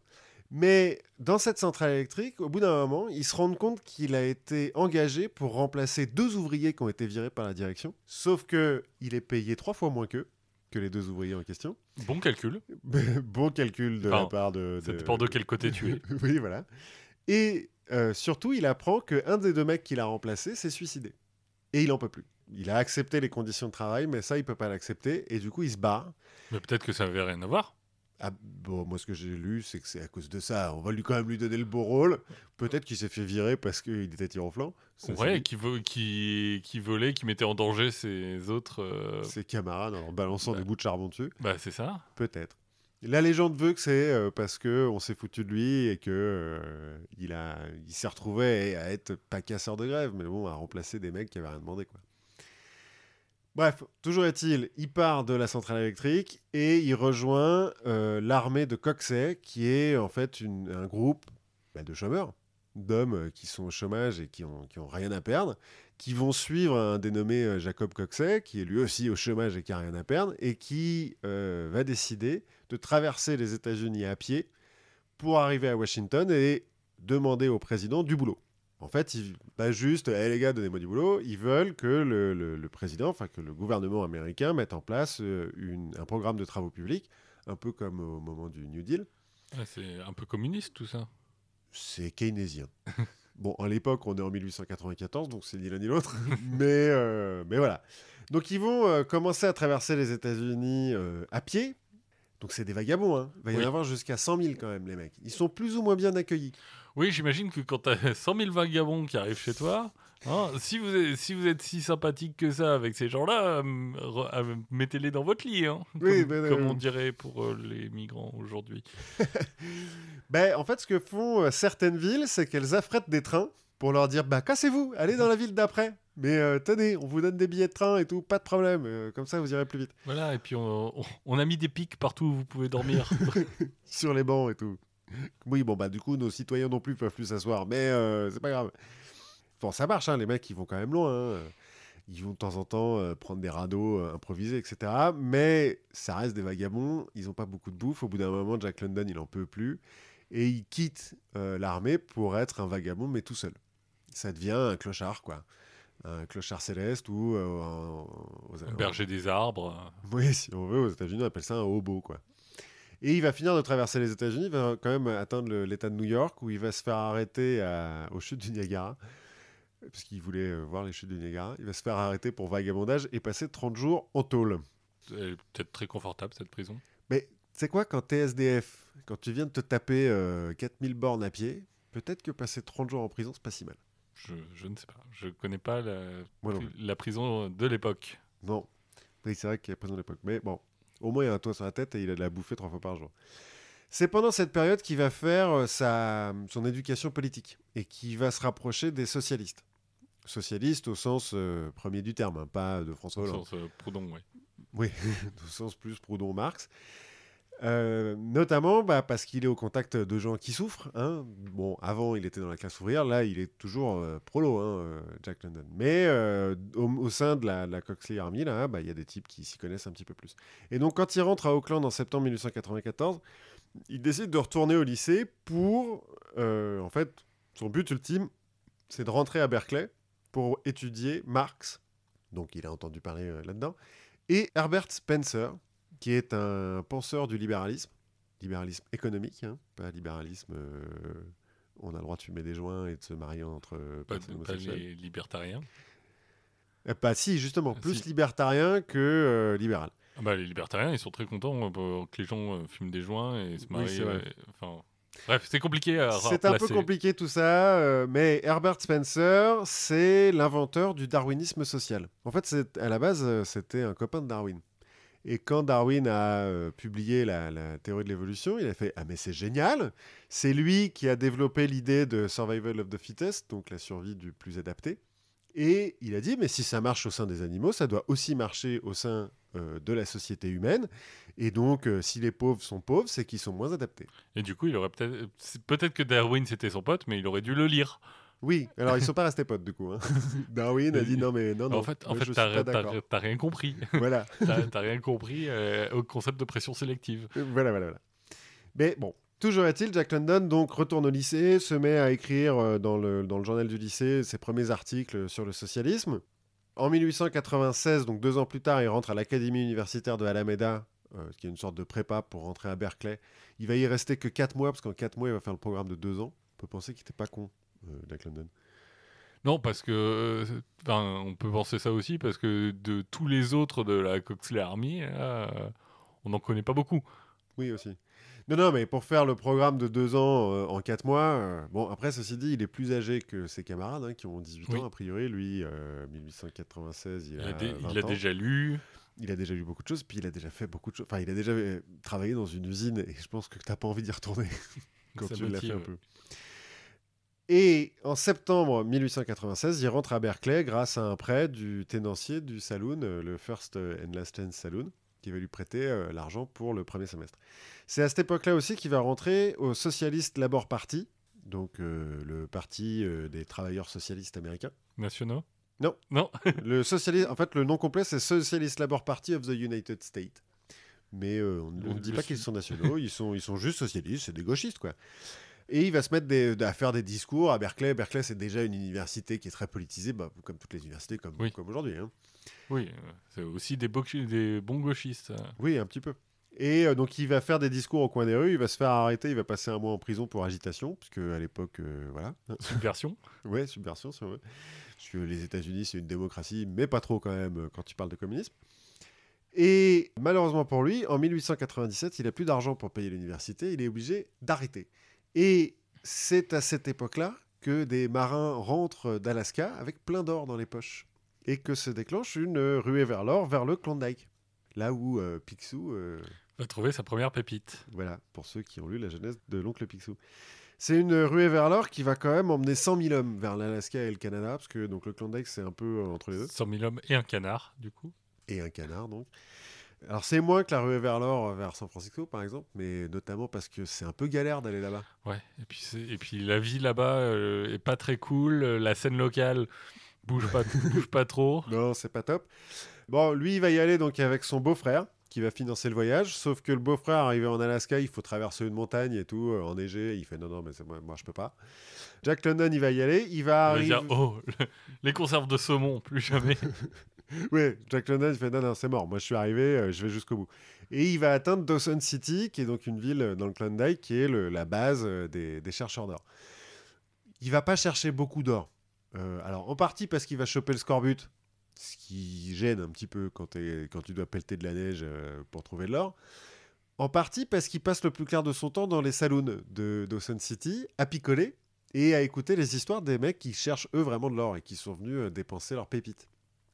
Euh, à cause de ces, de ces deux activités, donc avoir le scorbut et passer son temps à picoler et donc à se battre, hein, parce que voilà, Il paraît que. il paraît que. Non, mais en plus, voilà, il y a, il y a, comme tu le disais, euh, la scène théâtrale à Dawson City, c'est pas fou. Je Donc pense. on s'ennuie vite, quoi. Ouais, il y a même pas de gens du sexe opposé pour euh, divertir. Si, mais il faut les payer. donc euh, on s'ennuie vite, donc on se bat, ce qui fait que Jack London va perdre ses dents. Bon, ça va pas l'empêcher de réussir, mais, euh, mais c'est intéressant à savoir. Il va y rester moins d'un an à Dawson City, en fait, parce que c'est vraiment pas possible pour lui. ça marche pas. Et il retourne à Auckland en août 1898 avec pour 4,50$ d'or dans les poches. Comme- Soit. euh, Peu. quatre- 4 jours de boulot quand jours même de à la conserverie. C'est pas mal. Et il va dire en fait qu'il n'a pas trouvé d'or euh, au Klondike, mais qui, que le vrai trésor qu'il a trouvé, c'est les histoires qu'il a entendues dans les saloons. Et c'est à partir de ce moment-là qu'il va se mettre à, à écrire tous les jours. Déjà, il va écrire 1000 mots par jour jusqu'à la fin de sa vie. C'est pas le- l'arrivée, le bout du chemin qui compte, c'est les amis qu'on se fait le, le long de la marche. Voilà. Et en l'occurrence, les amis, il va leur piquer toutes leurs histoires. Parce que donc lui, il n'est pas beaucoup sorti des saloons. Il est sorti un petit peu hein, quand même, mais il va surtout raconter des histoires qu'il a entendues. Donc il se met à écrire des nouvelles qu'il envoie dans les magazines. C'est la grande époque des, des- des nouvelles dans les magazines parce qu'on n'a pas encore la télé et que voilà tout ça. Mais qu'on a inventé des, des imprimantes qui permettent de... de- Les de- rotatives euh, qui Ouais, permettent voilà. d'imprimer rapidement et qu'on commence à se laisser du sexe. Donc, euh, Voilà. Et puis que tout le monde peut pas se battre, donc il faut bien s'occuper. Il va recevoir plus de 200 lettres de refus qu'il va afficher chez lui, il va les, les- les clouer au mur. Jusqu'en 1899, où il va enfin publier À l'homme sur la piste, sa première nouvelle, qui sera payée 5 dollars. C'est pas top, mais c'est déjà ça. Bon, il va falloir qu'il menace le rédac chef de lui péter la gueule pour, euh, pour récupérer ses 5 dollars, parce que c'est un petit peu un escroc, le mec, mais au moins, c'est la première fois qu'il est payé, il se dit super, ça peut marcher. je suis un auteur. Je suis un auteur, oui. Bon, en 1899, il va vendre 7 nouvelles de plus, pour en moyenne 7,50$. La, celle qui va vendre le plus cher, il va la vendre 40 dollars. C'est une fortune, quoi, plus ou moins. Euh, mille fois mort, elle s'appelle. En 1900, il a 24 ans, donc, il vend encore une nouvelle, L'Odyssée du Grand Nord, pour 120 dollars. Wouh Ouais, là, il commence à faire du fric. Et il publie son premier livre, Le Fils du Loup, qui est un recueil de nouvelles. Et donc, sur l'année, il va gagner plus de 2500 dollars grâce à ses écrits. J'imagine qu'il va les mettre de côté sur un PEL. euh, Bien sûr. Bien sûr. Non, on va voir que Jack London n'est pas très bon avec l'argent. le plan est pas un liqueur. quoi. Ouais, plutôt. 2500 dollars, ça correspond à 75 000 dollars d'aujourd'hui, quand même. Mais comme il a un peu de pognon, eh ben, il va euh, épouser une femme, Bessie Maderne, qui est euh, une, femme, une amie à lui, qu'il connaît depuis quelque temps. Il avoue lui-même que c'est pas par amour qu'il épouse, mais euh, parce qu'il estime qu'elle lui fera des enfants vigoureux, et parce qu'il dit on s'entend suffisamment bien pour faire un bon mariage. Il a tort. Il a tort notamment parce qu'il continue à picoler, que donc il découche, et que Bessie Maderne est un peu puritaine, et quand elle le voit rentrer deux jours plus tard, euh, crotté, puant l'alcool et d'autres choses, Elle a peur de choper des maladies euh, sexuellement transmissibles et donc elle euh, le fait dormir sur le canapé. Il va en avoir marre. Enfin bref, ça va Déjà, pas. il, il peut se payer un canapé. Ouais, enfin, sur le canapé. en tout cas, il a plus le droit de dormir dans le lit, quoi. Ceci dit, euh, 2500 dollars, hein, Ouais. euh, il a peut-être effectivement un canapé. En cuir et tout, en cuir de vachette. euh, Ouais. Ça, ça a peut-être pas, ça a pas très bien marché donc ce mariage, mais ça va quand même euh, lui donner deux filles en 1901 et en 1902. En 1901, il va, parce qu'il est toujours socialiste, hein, dans, ses nouvelles. Alors ses nouvelles parlent majoritairement du Klondike ou euh, de la chasse aux phoques ou des trucs comme ça, mais euh, c'est toujours un petit peu saupoudré de socialisme et il continue à écrire des articles socialistes. Sauf qu'à l'époque, dans la grande tradition socialiste, bah, le Socialist Labour Party se sépare entre donc le Socialist Labour Party et le Socialist Party of America. Et le American Labour Socialist Party. Non, c'est les autres, ça. C'est- Non. ça, c'est une branche, une troisième branche. Ouais, soci- Ceci dit, le, sociali- Socialisme et huile d'olive. le Socialist Party of America, plus tard, après la Première Guerre mondiale, fera lui-même un schisme et puis euh, donnera. Enfin bon, bref, c'est très compliqué. Mais Jack London rentre dans le Socialist Party of America et se présente à la mairie d'Auckland. Il va récupérer 245 voix pour une ville qui contient 67 000 habitants à l'époque. Un carton. Ouais. Il va se représenter un peu plus la, la fois d'après. Il va récolter, récolter 900 voix. Il va va vite- bon chemin. Ouais, non, il va vite comprendre quand même que politicien, c'est pas pour lui. Mais euh, il va devenir journaliste. Il va écrire pour le San Francisco Examiner, qui appartient à un certain William Hearst, dont on a parlé au moment de la propagande. Oui. C'est le mec qui utilisait les, les comics et tout, le, le Rupert Murdoch de l'époque. Cuba, tout ça. Ouais, la guerre de Cuba. Euh, et donc, pour le SF Examiner, en 1902, il va partir couvrir la guerre des Boers en Afrique du Sud. Euh, les Boers, c'est des, des colons euh, hollandais qui se battent contre l'Empire britannique. Sauf que bah, ça prend du temps à l'époque, en 1902, de passer de San Francisco jusqu'en Afrique du Sud. Et quand il arrive à Liverpool en août, bah, la guerre est finie. J'ai raté la guerre. J'ai raté la guerre. Maman, j'ai raté la guerre. Bon, ceci dit, je suis en Europe, autant profiter d'être là pour euh, essayer d'en tirer quelque chose, quoi. Et ben, il va passer trois mois dans les bas-fonds du East End à Londres, donc le quartier le plus pauvre de Londres. Son idée, c'est de faire un reportage en fait au- auprès des gens les plus pauvres. Il va euh, vivre dans la rue, il va vivre à l'hospice, euh, alors qu'il a les moyens de, de vivre mieux. hein, Ouais, mais- Très gonzo, très en Ouais, immersion. c'est ça, il fait du, du gonzo je- journalisme. Du Harry Roselmack. Tout à fait, de Bernard de la Villardière, tu vois, il va, il, il va voir les prostituées euh, et la drogue. Et là, de près, ouais. Il va même prendre des photos, parce qu'il s'est mis à la photographie, il trouve ça vachement bien. Ce qu'il faut savoir, c'est qu'à l'époque, Londres, c'est la plus grande ville du monde, hein, il y a 6 millions d'habitants, c'est la plus riche ville du monde aussi, euh, notamment grâce à l'Empire britannique, mais qu'elle contient 500 000 pauvres, et des vrais, vrais pauvres, hein. Euh, pas des... des- des- Ouais, des- on, mange, on mange des rats quand on est content, quoi. Ouais, c'est ça, les bons jours, on mange du rat. Quand il rentre, William Hearst va refuser ses articles, parce que c'est pas vraiment un socialiste, hein. Oui, et puis, des- et puis mec, je, je t'ai envoyé couvrir la guerre. Ouais, bah tu, ça, re- tu re- tu reviens avec des mecs qui bouffent du rat dans, dans Londres. Bon, ça, c'est- pas de sa faute euh, si la guerre s'est finie trop tôt. Mais bon, effectivement, ça rentre pas la dans guerre, la ligne. ça se finit toujours trop tôt. Oui, mais la guerre, toujours la guerre. Ça rentre pas dans la ligne éditoriale euh, du, du San Francisco Examiner. Et donc, euh, Jack London va publier son magazine sous la forme d'un essai, enfin son reportage, pardon, sous la forme d'un essai, The People of the Abyss, donc le peuple de l'abysse, dans lequel il décrit vraiment des, des conditions inhumaines. J'ai lu quelques, quelques Passage. passages. C'est atroce. hein. Quand on rigole, là, euh, les, les- les jours de fête, on mange du rat, mais c'est ça. hein. Ouais. C'est une horreur. Et euh, le peuple de l'abysse, là, ça va inspirer George Orwell euh, 40 ans plus tard, 30 ans plus tard, pour écrire Down and Out in Paris and London, où il va faire la même chose. Il va se faire clodo à Londres et à Paris pour décrire les conditions de vie du prolétariat, euh, George Orwell étant lui aussi un peu socialiste. Un peu. Bref, ça marche euh, un peu quand même, son, son bouquin, là, son essai. Et en 1903, il publie enfin son premier roman, L'appel de la forêt, donc, The Call of the Wild. D'abord sous forme de feuilleton dans un magazine, ce qui va lui permettre de récupérer 750 dollars. Pas mal.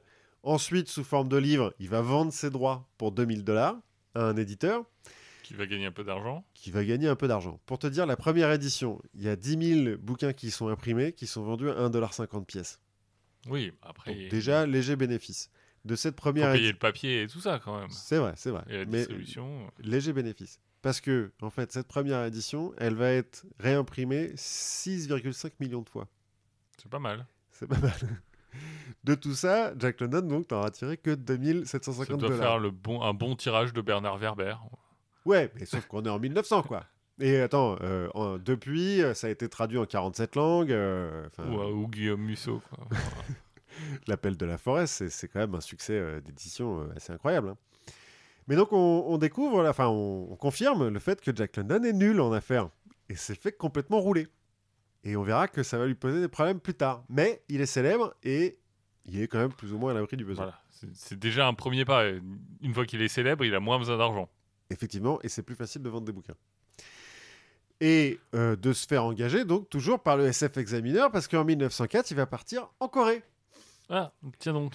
pour couvrir la guerre russo-japonaise. Parce que euh, donc les Japonais, en gros, il y a la restauration de l'empereur Meiji en 1868. Oui. Et euh, l'empereur décide de moderniser à marche forcée le Japon. Euh, Voilà, on vire les castes, euh, on vire les samouraïs. euh, on- voilà, tout le monde en costard, euh, on, met des, on, a- on achète des trains et des machines à vapeur et on rattrape le retard sur l'Occident. Mais une fois qu'on a une belle armée moderne, euh, une belle industrie moderne et tout, bah faut l'utiliser. Et bah on va coloniser la Corée, comme les Européens finalement. hein. les Européens ils sont en avance technologiquement, ils amènent euh, la, la civilisation et la technologie au peuple Et- arriéré euh, du monde. Et puis on, on dira ce qu'on veut sur la haine entre les Japonais et les Chinois. Mais Et entre mais- les Japonais et les Coréens, c'est pas Ah bah- aussi. ben non, en fait, c'est pas de la haine, hein. c'est du- mépris.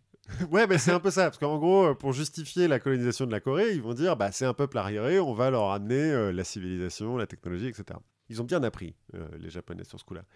Puis une fois qu'ils sont en Corée, ils se disent bon, bah, on pourra peut-être continuer avec la Mandchourie parce qu'ils sont pas beaucoup Oui. plus développés.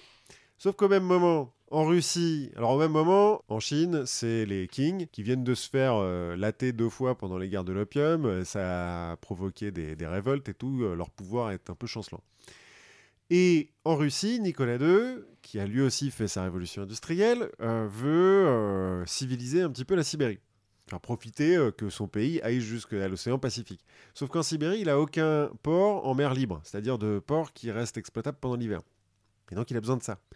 Et il fait un accord avec les Chinois qui vont lui donner Port Arthur, donc un, un port en Mandchourie, Mhm. qui est un port en mer libre, qui va être euh, entièrement contrôlé par les Russes, qui vont le fortifier et tout, y foutre une... une C'est marrant parce que Port flotte. Arthur, ça fait ni trop chinois ni trop russe. C'est vrai. Alors après, Port Arthur, c'est le nom que j'ai eu. Je suppose qu'il y a, doit y avoir un nom en russe et en chinois, mais comme je prononce assez mal le russe et le chinois, ça m'arrange de dire Port Ouais, Arthur. genre menu B1. quoi.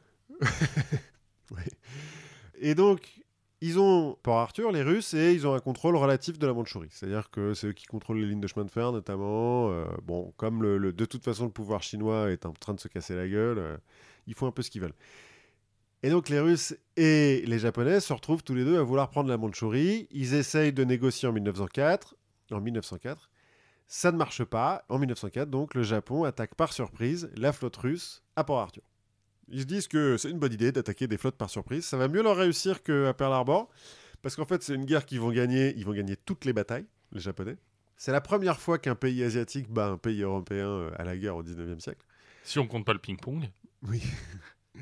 non, mais c'est jusqu'à présent, à chaque fois qu'un pays asiatique a essayé de se battre contre les Européens, ils se sont fait rouler dessus. On a vu, Oui. euh, le- c'est pour ça que les, les compagnies des Indes orientales ont pu faire ce qu'elles ont voulu. Et c'est aussi la première guerre industrielle moderne qu'utilisent des trains blindés, des canons, euh, comme on en connaîtra après pendant la, la Première Guerre mondiale, euh, des gardes de tranchées, etc. Donc c'est important en fait de, de- de là. couvrir cette guerre, de, ouais, d'être là. Même si la première guerre industrielle, tout le monde se bat pour euh, avoir ce titre. hein. Des gens vont te dire que c'est la première guerre mondiale, d'autres vont te dire que c'est la, Oui, la la guerre, de la guerre de sécession. Enfin bref, tout le monde dit ce qu'il veut hein, là-dessus. Oui, bon, toujours est-il, c'est une guerre qui fait beaucoup de morts et qui, qui utilise des trains blindés. Voilà, avec des trucs cool. Le Ouais, train ouais. blindé, c'est cool. Les trains blindés, c'est cool. Et donc, euh, Jack London, il est envoyé là-bas et il est euh, embedded, euh, comme on dit maintenant, auprès de l'armée japonaise. Donc, il a euh, un garde-chiome, quoi. Il a un, un chaperon. Ça lui plaît pas trop. Trois fois, euh, il va se barrer pour essayer euh, Un de... chaperon jaune. Donc, Oui, enfin un chaperon japonais. Il va se barrer pour essayer d'atteindre le front, enfin de se rapprocher du front parce qu'on ne le laisse pas aller jusqu'au front, on ne laisse pas aller voir les victimes civiles, des trucs comme ça. Trois fois, il va se faire arrêter au point qu'il manque de se faire fusiller. Il faut quand même que le président Theodore Roosevelt intervienne Wow, wow, pour wow. le libérer. Ce qui veut quand même dire qu'il est célèbre. Parce que pour Oui. que Roosevelt euh, se mette dedans, euh, bon. Enfin, en même temps, euh, ah oui, non, c'est pas le même. c'est le même Roosevelt qui. De oui, de toute façon, lui, il s'en fout. Il... Oui, oui, c'est le Roosevelt qui est fou. C'est le Roosevelt qui tue des ours à main nue et tout. Qui va gagner un prix Nobel de la paix d'ailleurs pour la, la guerre russo-japonaise. C'est lui qui va négocier la paix. Ah. Enfin, qui va euh, forcer les autres à négocier la paix. Quoi. Et donc Jack London va rentrer de ça un peu déçu, va publier un reportage un poil raciste parce qu'il aime pas trop les Japonais, euh, il aime pas trop les Asiatiques de manière générale, Jack London. Et il va rapporter quand même un domestique japonais qui va rester avec lui toute sa vie après. Pourquoi pas Euh, On verra. Enfin, j'ai lu que Jack London avait été accusé de racisme. C'est à la fois vrai et pas vrai. En fait- Déjà, parce qu'à l'époque. euh, Non, pas une histoire d'époque. Il s'est fait élever par. euh, Donc sa nourrice, on l'a dit, euh, était euh, noire. Il a fait des articles, notamment sur la boxe, sur le premier champion de boxe noir qui va gagner le, titre de champion du monde. Ça va provoquer des émeutes parce que les blancs vont devenir fous parce qu'il y a un noir qui a gagné. Lui, il va faire des articles en disant Mais attendez, on s'en fout qu'il soit noir, c'est un super sportif. Euh, il a une boxe, euh, il méritait de gagner, il était, euh, il était superbe sur le ring, etc. En fait, il a un racisme qui est très spécifique contre les Asiatiques. D'accord. Alors, ceci dit, il y a une grosse communauté asiatique à San Francisco. Oui, je ne sais pas s'il a eu des problèmes avec eux quand ça, il était petit. Il va écrire un bouquin qui s'appelle Le péril jaune, quand même, où euh, il va euh, imaginer une invasion de la côte ouest euh, par les Chinois. enfin. Mais voilà, donc on ne sait pas trop. Peut-être juste qu'en fait, il est un petit peu fou, euh, Jack London. Enfin, il est, il est bigger than life, euh, comme disent les Américains. Plus grand que la vie. Bref. euh, Sacré personnage. Ouais, voilà, c'est un gros personnage. Rentré à San Francisco en 1905, il divorce, il se remarie dans la foulée avec une certaine Charmian Kittredge, qui est une fille de, de bourgeois. Parce que la première femme de Jack London, ils étaient potes avant de se marier, ils viennent plus ou moins du même milieu. Elle, c'est une fille de bourgeois qui a grandi dans une grande maison, qui a appris à faire de l'équitation en robe, etc. Mais en fait, ça va devenir l'âme sœur de Jack London. Ils vont plus se quitter. À partir du moment où ils se marient, ils sont tout le temps ensemble. Quand il part à cheval euh, traverser la Sierra Nevada, elle le suit. Quand il partira euh, plus tard euh, sur un voilier pour faire le tour du monde, elle le suit. Elle fait tout avec lui. C'est elle aussi qui va taper ses manuscrits à la machine. Donc je, je l'ai dit, il écrit 1000 mots par jour, généralement le matin, donc avant, d'être bourré. Et elle, l'après-midi, reprend son manuscrit, le tape et le corrige. On pourrait presque dire que c'est la co-autrice de, de Jack London, mais à l'époque, euh, bon, Ou, ou si on est un peu sexiste, on pourrait dire que derrière chaque grand homme, il y a une grande femme. Toujours est-il, enfin, le- leur histoire d'amour, elle est, elle est vraiment euh, passionnante parce que euh, ils sont à, à égalité. C'est pas lui qui prend les décisions pour elle, ils prennent les décisions ensemble de partir à l'aventure, ils font tout ensemble. En 1907, il va acheter un voilier donc pour faire le tour du monde qu'il va appeler le Snark, en référence à Lewis Carroll, euh, la chasse au Snark. Euh, snark, ça veut aussi dire garce en anglais. D'accord, Euh, sympa. oui. Lui, il dit que c'est en référence à Lewis Carroll. Bon. Il va se faire avoir sur ce, sur ce bateau. Il était censé payer 8000 dollars. Il va le payer 30 000. Encore une fois, parce qu'il est nul en affaires. Il se fait berner par tout le monde.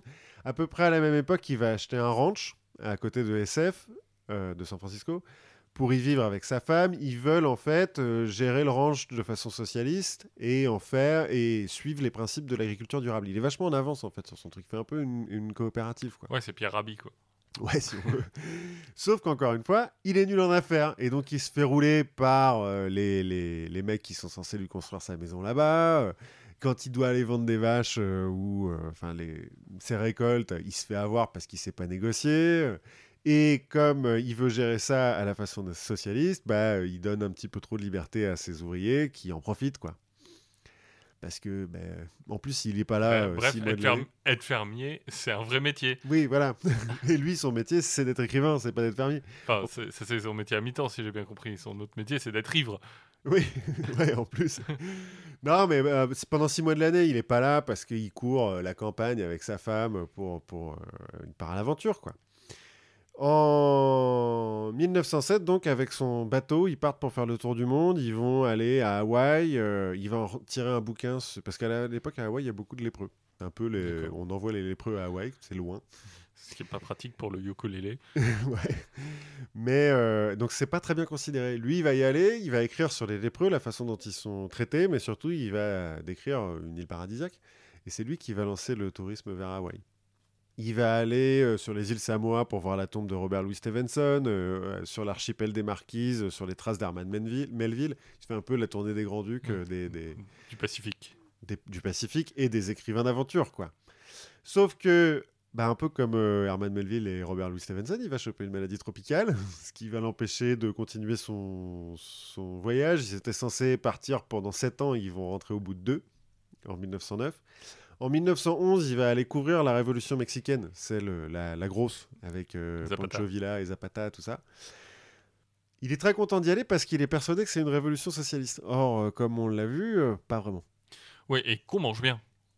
On mange bien au Mexique? Oui. Ouais, bah alors, à l'époque, c'est quand même un peu ravagé le Mexique. Je sais pas à quel point il mange bien.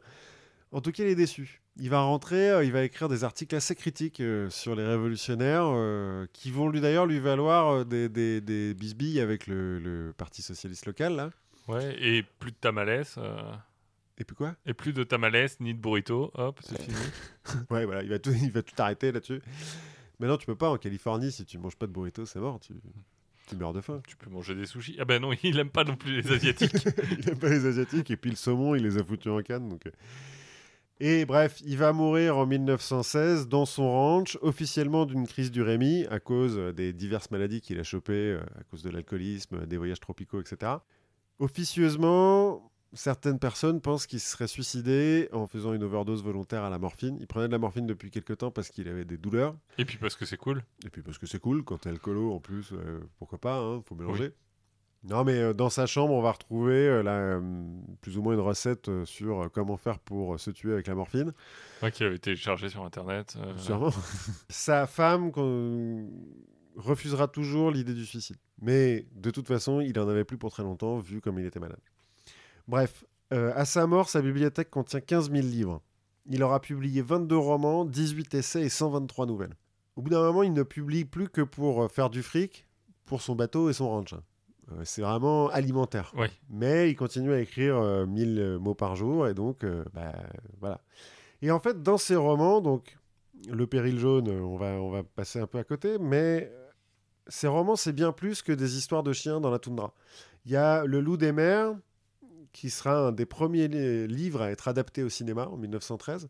C'est censé être une critique du surhomme euh, de Nietzsche. D'accord. Parce que le loup des mers, ça raconte un espèce de capitaine euh, qui est à la fois une force de la nature, mais un, fou et un tyran. Il va écrire une des premières dystopies modernes, Le Talon de Fer, et qui va publier en 1908. Ça sera d'ailleurs une inspiration de George Orwell pour 1984. Dans le, Le Talon de Fer, il raconte depuis le 24e siècle une révolution socialiste qui aurait eu lieu entre 1914 et 1918 aux États-Unis et qui aurait été réprimée dans le sang par une alliance entre l'oligarchie capitaliste et des milices fascistes. En fait, il va prévoir ce qui va se passer en Italie et en, en Allemagne euh, une vingtaine d'années plus tard. Oui. Euh, le talon de fer, ça sera préfacé par Trotsky euh, un peu plus tard. D'accord. C'est un vrai bouquin important, alors que je n'ai pas lu encore, mais que, que je compte lire. Et il va écrire aussi La peste écarlate, qui est un des premiers romans post-apocalyptiques, dans lequel la civilisation s'est effondrée à cause d'une peste donc écarlate qui rend la peau rouge, etc. Donc c'est quand même loin d'être un, un écrivain pour enfants. Et même dans L'appel de la forêt et Cro-Blanc, en fait, on peut y lire euh, l'espèce de bataille interne qui, dont, dont j'ai parlé au début entre l'individualisme de Herbert, Herbert Spencer, euh, le, le darwinisme social, Mhm. et euh, le socialisme de Marx. Parce que l'appel de la forêt, c'est un chien domestique qui redevient sauvage, qui va se faire vengeance lui-même euh, quand euh, de- des Indiens vont tuer son dernier maître, qui est le seul maître qui le, le traite bien.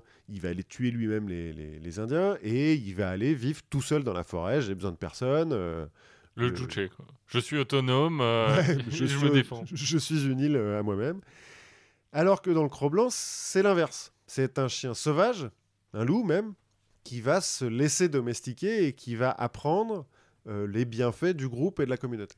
Voilà. Euh, C'était euh, l'histoire de Jack London, pleine d'aventures et euh, d'enseignements, euh, je trouve. euh, Bah, ça, me ça donnerait presque envie de lire ces bouquins que je n'ai jamais. Je- Ah, t'as pas lu Non, je dois avoir Cro-Blanc chez moi de quand j'étais petit, euh, peut-être l'appel de la forêt, mais j'avoue que je suis passé à côté. Mais moi, j'ai très envie de lire euh, le, le Talon de Fer depuis que je me suis renseigné sur lui. Et La Peste écarlate, je pense que c'est intéressant aussi. Euh, il- Bon, après, c'est un peu daté comme écriture, hein, quand même. Le... Moi, j'ai lu Le Loup des mers euh, et Cro-Blanc, L'appel de la forêt, tout ça. Oui, c'est. C'est pas, euh, c'est pas hyper facile de nos jours à lire, mais, euh, mais c'est c'est passionnant. Et en parlant d'écriture un peu datée, moi j'avais quelques citations pour toi. Vas-y. Plus grand chose à voir avec, euh, avec Jack London. Mais si je te dis, par exemple, la jeunesse est pourrie depuis le fond du cœur, les jeunes gens sont malfaisants et paresseux, ils ne seront jamais comme la jeunesse d'autrefois. Ou si je te dis, notre monde a atteint un stade critique, les enfants n'écoutent plus leurs parents, la fin du monde ne peut être loin. Éric Zemmour? Ou si je te dis, euh, nos jeunes aiment le luxe, ont de mauvaises manières et n'ont aucun respect pour l'âge, les enfants d'aujourd'hui sont des tyrans. Alain Finkielkraut. La nouvelle génération est épouvantable, j'aimerais tellement en faire partie. Ça, c'est. je- Donc la première, euh, la jeunesse est pourrie depuis le fond du cœur. On a retrouvé ça sur, euh, gravé sur une poterie dans les ruines de Babylone en moins 3000. En même temps, la jeunesse babylonienne. euh, Notre monde a atteint un stade critique, les enfants n'écoutent plus leurs parents. C'est un prêtre égyptien en moins 2000. Nos jeunes aiment le luxe et n'ont plus de respect pour l'âge. C'est Socrate. Pas Platon, parce que. Enfin, c'est oui, c'est- mais Platon a dit aussi d'autres trucs sur euh, de- du même genre sur. euh, mais oui, c'est Platon qui l'écrit euh, dans la bouche, de- en le mettant dans la bouche de Socrate. La nouvelle génération est épouvantable. J'aimerais tellement en faire partie. C'est Oscar Wilde. Bref, tout ça pour dire que je suis tombé sur un article au cœur de l'actualité puisqu'il est sorti hier. Alors, il est sorti hier, donc le 16 octobre euh, 2019, pour Oui. les gens qui nous écoutent en 2033, euh, dans le musée de la confiture, qui est d'un article de Science Advances, et en fait, qui euh, se penche sur le phénomène, eux, qui s'appelle les Kids These Days, Mhm. la jeunesse d'aujourd'hui.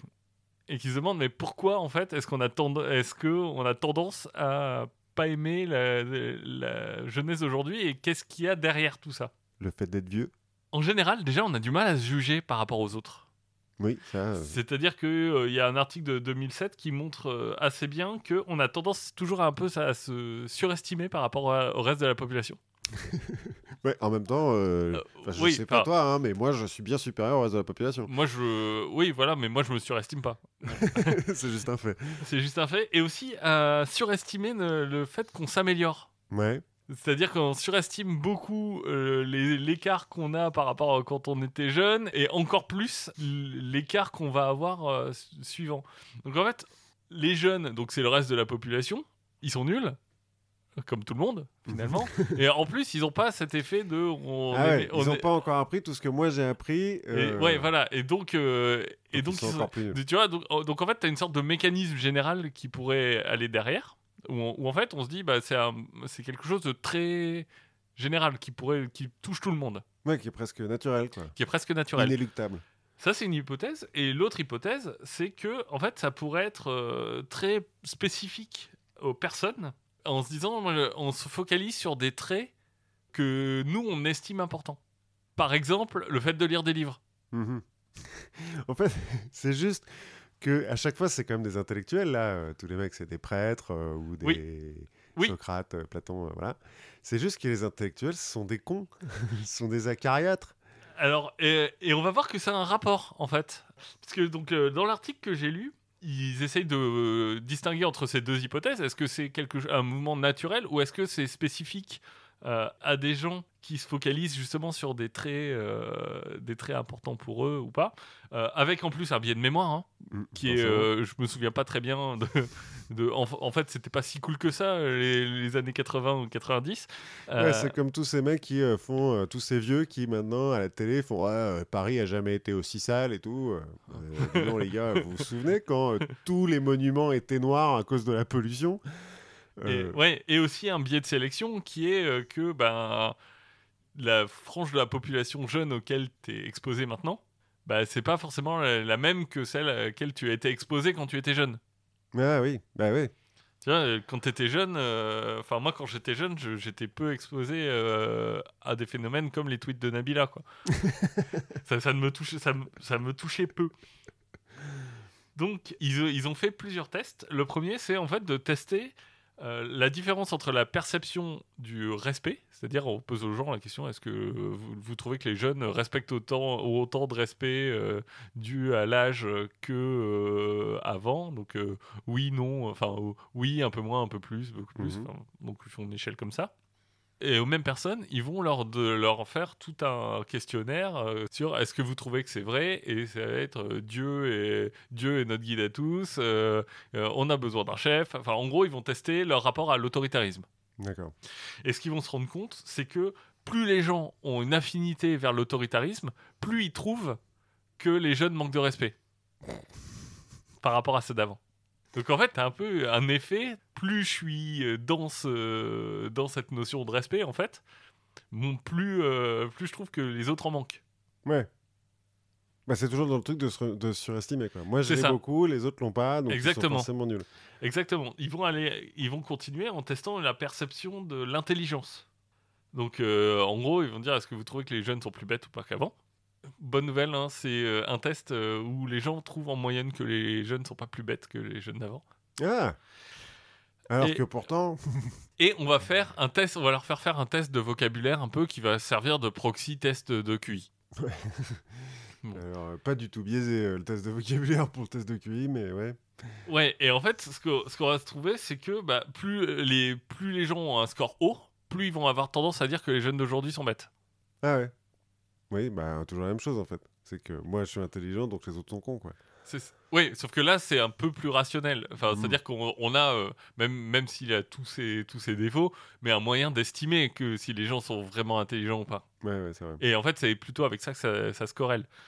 Mais si on exclut les autoritaristes, en se disant, euh, en fait, c'est peut-être les autoritaristes qui trouvent que tout le monde est con, euh, bah là, on, on est dans des effets qui sont plus très significatifs. Ils ont refait le test une deuxième fois avec un échantillon plus gros et ils ont trouvé que la corrélation euh, existait même quand on retire l'autoritarisme. C'est-à-dire que les, globalement, les gens qui sont les meilleurs sur ce genre de test vont trouver que les, Que les jeunes sont cons. que les jeunes sont cons. Ils vont faire la même chose sur la lecture. En gros, ils vont demander aux gens est-ce que vous trouvez que les jeunes lisent plus, moins, euh, tout ça. Et d'un autre côté, ils vont leur donner une liste de noms en disant euh, pointez les, ceux qui sont des auteurs. Donc tu as, des vrais défauts. Et ils vont trouver la même corrélation, c'est-à-dire ceux qui sont très bons pour identifier les auteurs, bah, ils trouvent que les jeunes ne lisent pas assez, Euh, lisent moins qu'avant. Et ils leur posent quelques autres questions, ils trouvent que c'est indépendant de l'orientation politique. Ah ouais. Ouais. En fait, c'est pas un effort qui est complètement un effort de supériorité un peu illusoire général, puisque euh, on en moyenne, les gens ont tendance à penser que les enfants d'aujourd'hui sont pas moins bêtes- sont pas plus bêtes qu'avant. Ouais, ouais, c'est C'est vrai. c'est pas un truc complètement général. Et, et donc, ils vont poser la question, euh, mais à votre époque, est-ce que les gens lisaient plus Pour tester les, les biais de, de mémoire Ou, ou est-ce que, est que vous trouvez que les adultes d'aujourd'hui lisent assez? Mhm. en fait, ce qu'on se rend compte, c'est que les gens, euh, les, les gens les plus hauts, les plus hauts classés, vont juger tout le monde euh, en fait durement, en disant bah non, les adultes, euh, les, les adultes, ça marche pas, et, et on va trouver qu'il n'y a pas de biais de mémoire. C'est-à-dire qu'ils ont le, le bon souvenir de comment Ouais. c'était quand ils étaient jeunes. C'est ça. Ah ouais. Ah oui, un, un autre truc marrant qu'ils ont fait, c'est qu'ils ont testé euh, le- l'effet en donnant les résultats du test. C'est-à-dire Mhm. que tu fais le test et on te donne ton score en te disant vous êtes dans le top 15% ou dans le bas du classement. Sauf que les résultats du test, bah, parfois ils ont menti. Et il se trouve que les résultats du test qu'on te donne influencent ta réponse Sur euh, ce que tu penses Voilà. des jeunes euh, aujourd'hui. Voilà, et donc en fait, euh, la, la raison sous-jacente qui est mise en avant dans l'article, c'est que on va, on va se projeter euh, soi-même aujourd'hui, à la fois sur son enfance, à la fois sur soi-même enfant, en se disant on était pareil enfant Mhm. qu'on l'est aujourd'hui, ce qui n'est pas forcément vrai, Non, bah non, a priori, on a quand même un peu évolué. et sur nos pères, en se disant bah, moi quand j'étais enfant, tous les autres enfants étaient un peu pareils. Mhm. Donc en fait, si euh, dès que tu fais parler un intellectuel à la télé, il te dit que les jeunes c'est des cons, c'est pas- c'est parce que c'est un intellectuel. Voilà, Et qu'il est vieux, parce qu'il parle à la télé. Parce que Ouais, les c'est- intellectuels c'est- jeunes ne parlent pas à la c'est télé. ça.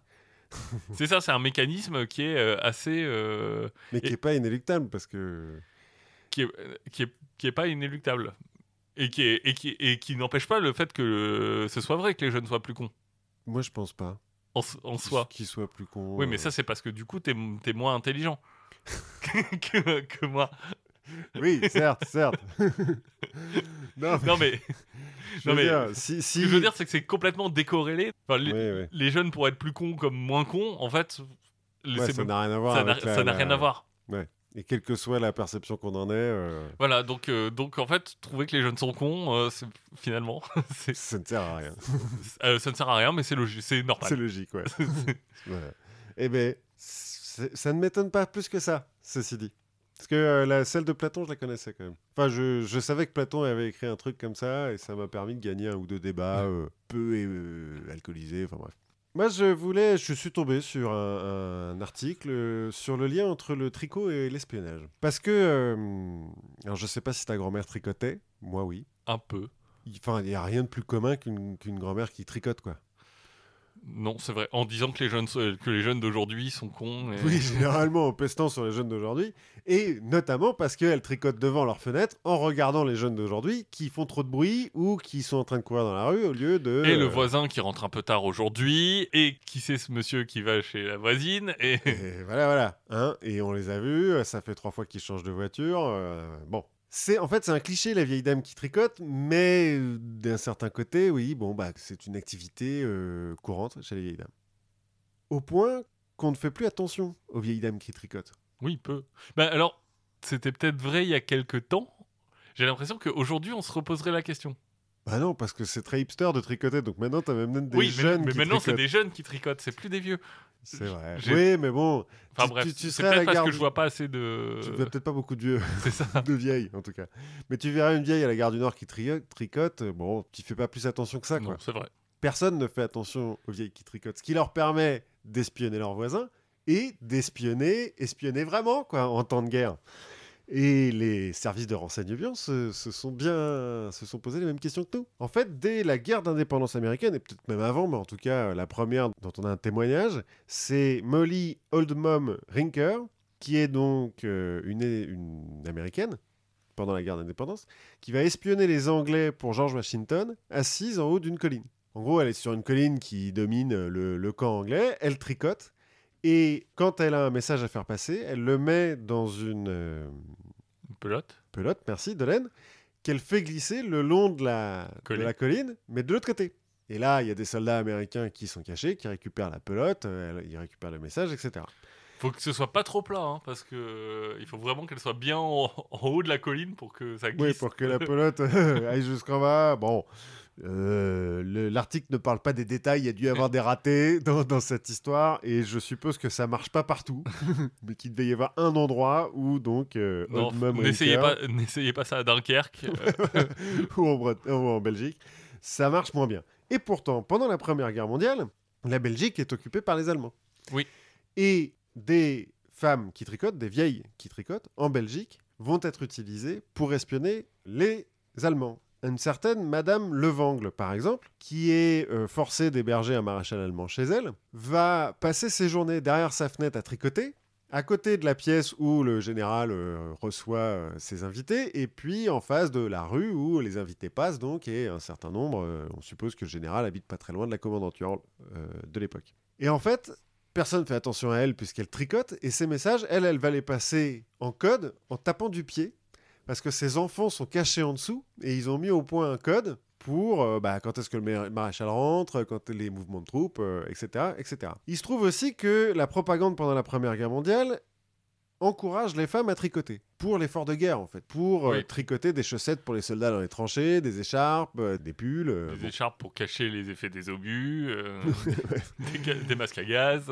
Non, mais en fait surtout des chaussettes parce que bah il faut tout le monde que participe. Donc il y a encore plus de gens, de, de femmes qui tricotent et qui seront utilisées comme Madame Levangle, comme espionnes. Toujours en Belgique, des femmes ont commencé à coder les messages directement dans ce qu'elles tricotaient. Puisque ensuite on devait les envoyer euh, bah, sur au front ou euh, etc. Elles se sont mis à coder dans, directement dans la maille, une maille à l'endroit, une maille à l'envers. Si tu euh, changes le rythme, ça te permet de coder en morse notamment. Ouais, ou tu, tu fais des, direct un pull avec écrit attention les Allemands arrivent quoi. Ouais, mais c'est moins discret tout de suite. C'est- un peu moins discret. Puis il faut que tu fasses tout le pull, quoi. Alors que, euh, tu sais, là, tu peux le faire dans une chaussette ou, ou dans, dans une écharpe, justement. Quoique c'est- ça doit être cool comme pull. Si on fait du merchandising, peut-être qu'il faut se poser la question de- du pull. Attention, les, les Allemands arrivent. Ou attention, les Anglaises débarquent. Pourquoi pas, peut-être, écoute. euh. Euh, les Allemands aussi vont utiliser euh, ce petit stratagème, sauf que eux, ils vont coder dans les pulls entiers. C'est-à-dire que plutôt que d'utiliser la maille, donc de coder en maille, ils vont coder sur le fil directement, en faisant des nœuds, qui ensuite permettent de décoder le message parce que les nœuds euh, sont reportés sur un alphabet qui est placé sur le long d'un mur. selon un écartement entre les lettres qui est prévu à l'avance. Donc en fait, ils reçoivent des, des pulls qui disent bonne fête maman ou un truc comme ça. Ils le détricotent en entier et avec le fil, ils re- refont le code euh, le long de leurs euh, règles. euh. C'est hyper rapide comme message. Ah ouais, non mais déjà les codes en morse, une maille à l'endroit, une maille à l'envers. mais alors là, il faut tout détricoter et tout. Non, c'est pas très rapide, mais écoute, quand, euh, quand t'as que ça, tu le fais. À la guerre comme à la guerre. À la guerre comme à la guerre. En fait, ça va être tellement utilisé que dès la Première Guerre mondiale, les services de, de sécurité vont interdire d'envoyer par la poste des trucs tricotés. Des pulls ou des machins. Tu ne pourras... Ah, c'est pour ça qu'on n'a plus le droit aujourd'hui. On n'a plus le droit de- d'envoyer des pulls par la poste J'essaye. Non, non, non. On a, on a redonné le droit après. Mais pendant la Première Guerre mondiale, euh, on n'a plus le droit de, de faire ça. Je sais pas, moi j'ai jamais reçu de trucs tricotés par la poste. Mais moi, j'ai reçu un pull quand j'étais Ah. gosse. Tricoté par ma grand-mère qui grattait horriblement. Bon, bref, comme tous les, les, les pulls euh, en laine, quoi. Plein d'amour. Oui, t'es plein d'amour, mais de l'amour qui gratte. C'est le meilleur type d'amour. Peut-être. Pendant la Deuxième Guerre mondiale, rebelote. On réutilise à nouveau des vieilles dames qui tricotent pour espionner, euh, notamment alors dans les pays ou dans les endroits qui sont un peu neutres, euh, en Espagne, euh, en Suisse, machin comme ça, bah, on envoie des femmes euh, dans les gares, dans les halls d'hôtels, etc. Et puis on recommence les histoires de code directement dans le tricot. Phyllis Latour Doyle, par exemple, qui est une espionne anglaise parachutée en Normandie en 1944, elle utilise des fils de soie sur, sur laquelle, lesquels elle code en morse avec des petits trous. Elle fait des petits trous euh, pour coder en morse et elle insère les fils de soie dans ses tricots. Ce qui est dingue, c'est ce nombre de gens qui savent parler en morse. Bah, bah euh, on décode, Bah, on, on l'a entraînée, euh, c'est une espionne quand même, euh, la fille. Oui, Et puis, parce que tu, dis- tu dis, enfin aujourd'hui, euh, Oui, aujourd'hui. LV2 morse, enfin déjà c'est plus LV2 puisque le morse c'est une langue morte, Ouais. au contraire du latin. Enfin, je, me suis, je me suis fait beaucoup engueuler par mon prof de latin. quand ouais, parce que c'est pas une langue morte, le non, latin? c'est la langue officielle du Vatican. C'est vrai. C'est vrai. Comment tu dis passe-moi le sel en latin? Dare célibus, euh, daremi célibus, un truc comme ça. Oui, sûrement. Ça fait plus de latin que moi. Toujours est-il, Philippe Latour... Phyllis Latour Doyle, en fait, elle, elle a une machine pour coder en morse. Ça va plus vite. Oui. Et pour décoder, du coup, comme c'est des petits trous, là, c'est plus rapide de coder et de décoder quand même. Et donc, ces, ces fils de soie, elle les... soit elle les insère dans les tricots qu'elle enverra, euh, donc pas par la poste parce que c'est à nouveau interdit, mais euh, qu'elle fait passer à travers les lignes ennemies en vélo, soit directement, euh, en fait, le, le fil de soie, elle va l'entourer autour d'une aiguille à tricoter, dont elle va se servir pour attacher ses cheveux euh, derrière, et puis passer à nouveau les lignes ennemies en vélo. Ça marche très bien. Donc, Mais du coup, elle a pas besoin de tricoter. bah, pas toujours. Il y a des fois où elle tricote. Mais, mais de temps en temps, quand elle peut pas, bon, bah, elle passe directement comme ça. Parce que ça devient, ça commence peut-être à éveiller des soupçons. Euh, une femme qui se trimballe toujours le même pull en vélo. Oui, mais je veux dire, s'il est dans, dans ses cheveux, finalement, elle a plus besoin du pull. Oui, oui, mais je te dis, c'est pour ça. C'est parce que peut-être que le pull a éveillé des soupçons. Puis que comme on n'a Oui. plus le droit d'envoyer des pulls euh, par la poste, tout ça, enfin bon. Parce que les Allemands vont faire de même, hein, mais euh, là j'ai pris un exemple d'anglaise. Mais...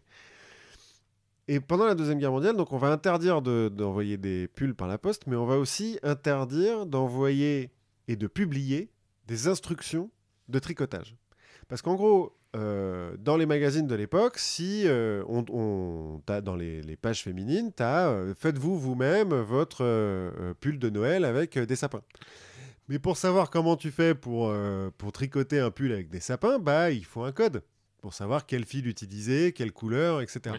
Et de ça, on a tiré un, un vrai code à écrit qui, quand tu lis pour un... Moi, quand il y avait euh, une illustration dans l'article que j'ai lu, c'est incompréhensible. Pour quelqu'un qui connaît pas euh, le, Oui, le- le tricot.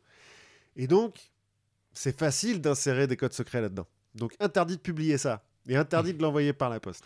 Hop, les magazines féminins, maintenant on va plus faire que, euh, que des régimes à l'eau de mer et des conseils sexo. euh, genre, n'hésitez pas à mettre les dents. Voilà. Mais euh, plus Surprenez-. Surprenez-le avec vos dents. mais plus droit de tricoter. En fait, après la guerre, les, pro- on- les premiers informaticiens vont s'inspirer de ces codes de, de tricotage pour écrire les premiers euh, programmes informatiques. Parce que c'est de l'algorithme, quoi. Oui. Et dans certaines écoles euh, euh, de la haute société anglaise et américaine, on, on a essayé de développer l'esprit analytique des élèves en leur faisant faire du tricot. Parce qu'on pensait que euh, in corpore sano, tout ça, il fallait euh, aussi savoir utiliser Ouais, ses un mains. esprit et- sain dans un corps sain, mais bien au chaud. mais, voilà, mais bien au chaud. Non, mais parce que on, on pensait que de savoir décoder ces, ces- ces Oui. trucs, c'est et puis de le, le- le- le transmettre en mouvement, de le, le traduire en mouvement, ça développerait euh, l'esprit des enfants. Et on a toujours besoin de chaussettes. Et on a toujours besoin de chaussettes. Ça n'a jamais été prouvé hein, euh, que ça marchait, mais enfin bon, pourquoi pas quoi. L'atelier tricot. hein. Voilà. Eh ben écoute, je regarderai mon tricot d'une autre façon. Je vais peut-être détricoter les tricots de ma grand-mère pour voir si elle a caché des trucs dedans. Des, des secrets de famille, euh, des trucs comme ça. 20 ans plus tard. Bah écoute, tu nous diras la prochaine fois. Oui, sans. Euh, et en attendant, bah, on vous souhaite euh, plein de bon temps. N'hésitez pas à partager, à nous laisser des messages, à nous dire toutes les fois où on raconte n'importe quoi et où on s'est planté. Et voilà, on se retrouve très vite. Ouais, à la prochaine fois. À la prochaine